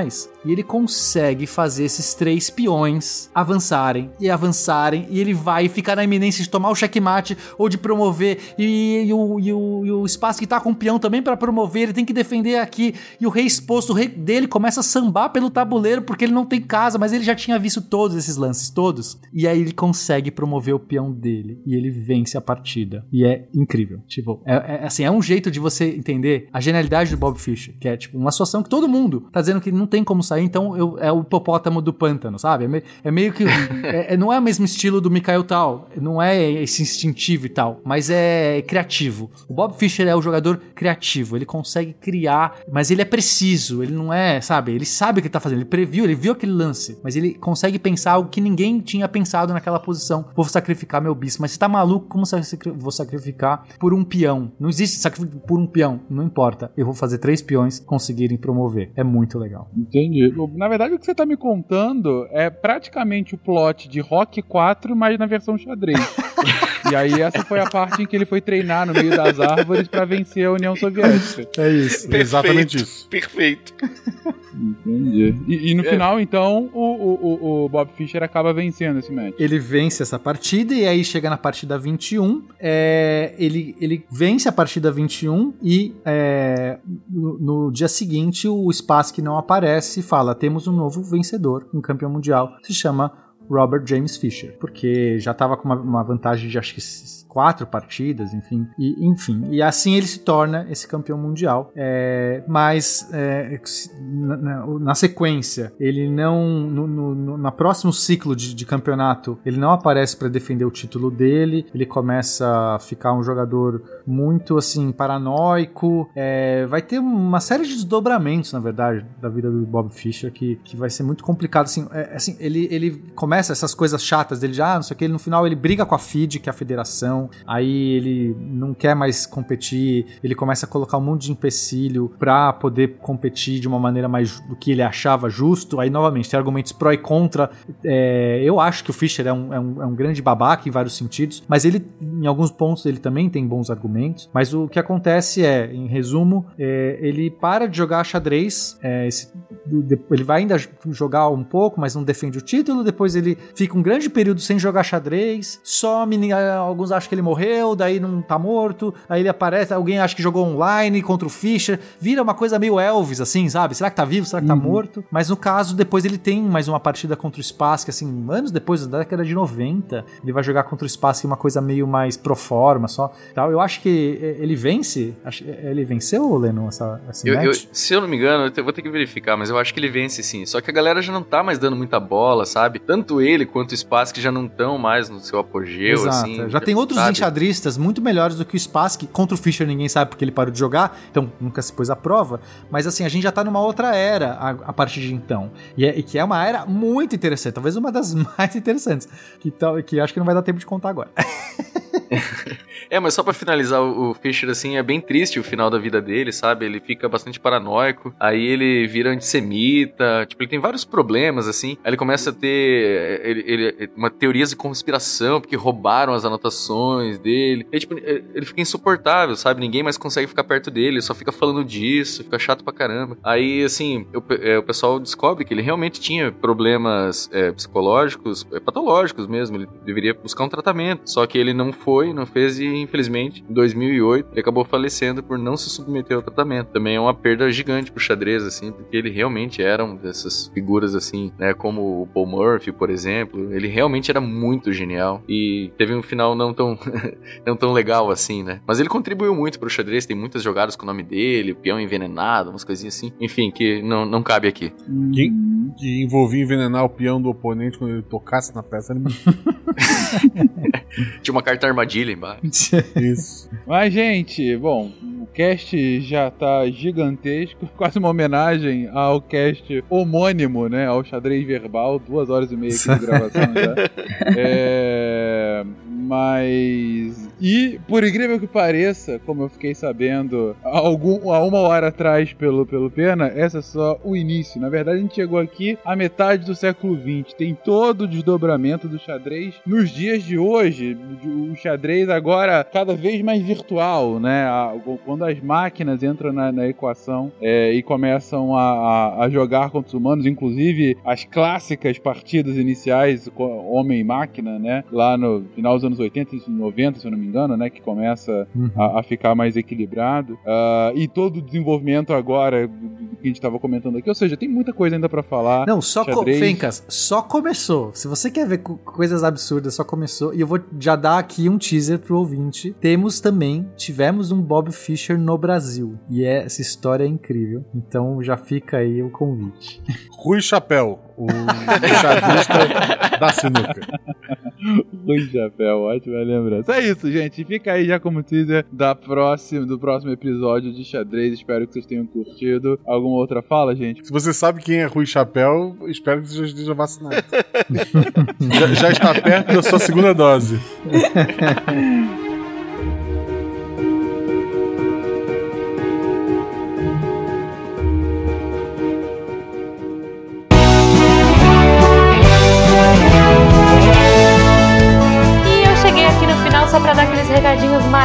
agradecer a todos vocês, nossos patronos que fazem a ciência divertida, que a partir de um real pelo PicPay, Padrim ou Patreon ajudam a gente e ajudam o projeto a continuar. Eu gostaria de dizer que se vocês quiserem trocar ideia com a gente naquele Fala Que Eu Discuto, é no contato sicast.com.br. Se for pelas redes sociais, arroba Portal Deviante no Twitter e no Instagram. E, claro, o jeito que a gente mais gosta é aqui pelo post mesmo. Você clica no site do Deviante, entra no episódio de hoje, rola até o final lá e coloca o seu GIF, sua dúvida, sua sugestão e a gente vai ah, trocar ideia com você, tá bom? Os participantes estão sempre de olho aí pra interagir. Eu queria agradecer também ao Cambly que ah, apoia a gente também, que tá aqui agora nesse novo formato. Eu espero que vocês gostem. A gente tá fazendo com muito carinho. Eu e a Debbie agora nós estamos nos revezando aí. Eu tô achando uma experiência muito divertida, muito gostosa. Espero que vocês gostem também e que isso inspire vocês a, quem sabe, trocar ideia aí com os professores que a gente tá falando. E se a gente tá recomendando, gente, é porque eles são gente boa, eles são divertidos e vocês vão adorar conhecer, tá?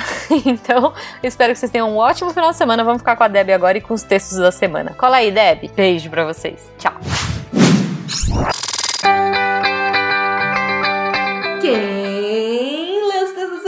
Quem já vai fechar? Eu li! E você viu, Nimi, que a gente teve semana temática temática! Eu nem acredito! Fazia tanto tempo que a gente não tinha semana temática, eu tô tão feliz. Eu vi, né? Porque assim, todos os textos falam de viagem no tempo. Então, assim, a semana temática. é isso aí, gente. Nossos redatores e redatoras maravilhosos aceitaram o desafio de falar como que viagem no tempo influenciaria suas áreas. E a gente teve texto pra tudo que é gosto, de tudo que é tipo, de todas as áreas. Não, mas de várias áreas. Então a gente teve texto na segunda-feira da maravilhosa incrível Samantha Martins. A Sema escreveu o que seria da meteorologia se viagens no tempo fossem possíveis. Samantha arrasa em especular como que a gente faria essa viagem no tempo. Tá incrível, incrível, incrível. Terça-feira, anime. Terça-feira teve texto do Anderson Couto. Eram os deuses viajantes do tempo. Muito bom, assim, ele fez aquela relação, né, e tal, astronauta, viagem no tempo, mas ficou muito bom. Tá assim, muito, muito bom. Gente, vocês não têm noção. Eu tô apaixonado por essa semana, não vou cansar de falar. Quarta-feira. Na quarta-feira, a gente teve texto do Vitor Craveiro tempo de quem é. E o Vitor vai, vai filosofar lindamente sobre a questão do tempo e viagem no tempo, tá incrível, incrível. Na quinta, teve texto da Jill. Ei, deixa eu falar. Jill, Psicologia e Viagem no Tempo, manual do De Viajante. De Viajante. Bora, que senão a gente vai passar do nosso tempo. A Jill escreveu maravilhosamente sobre como a psicologia seria influenciada pela viagem no tempo. E aí, na sexta, a gente teve texto do André Trapani, O Direito na Viagem no Tempo.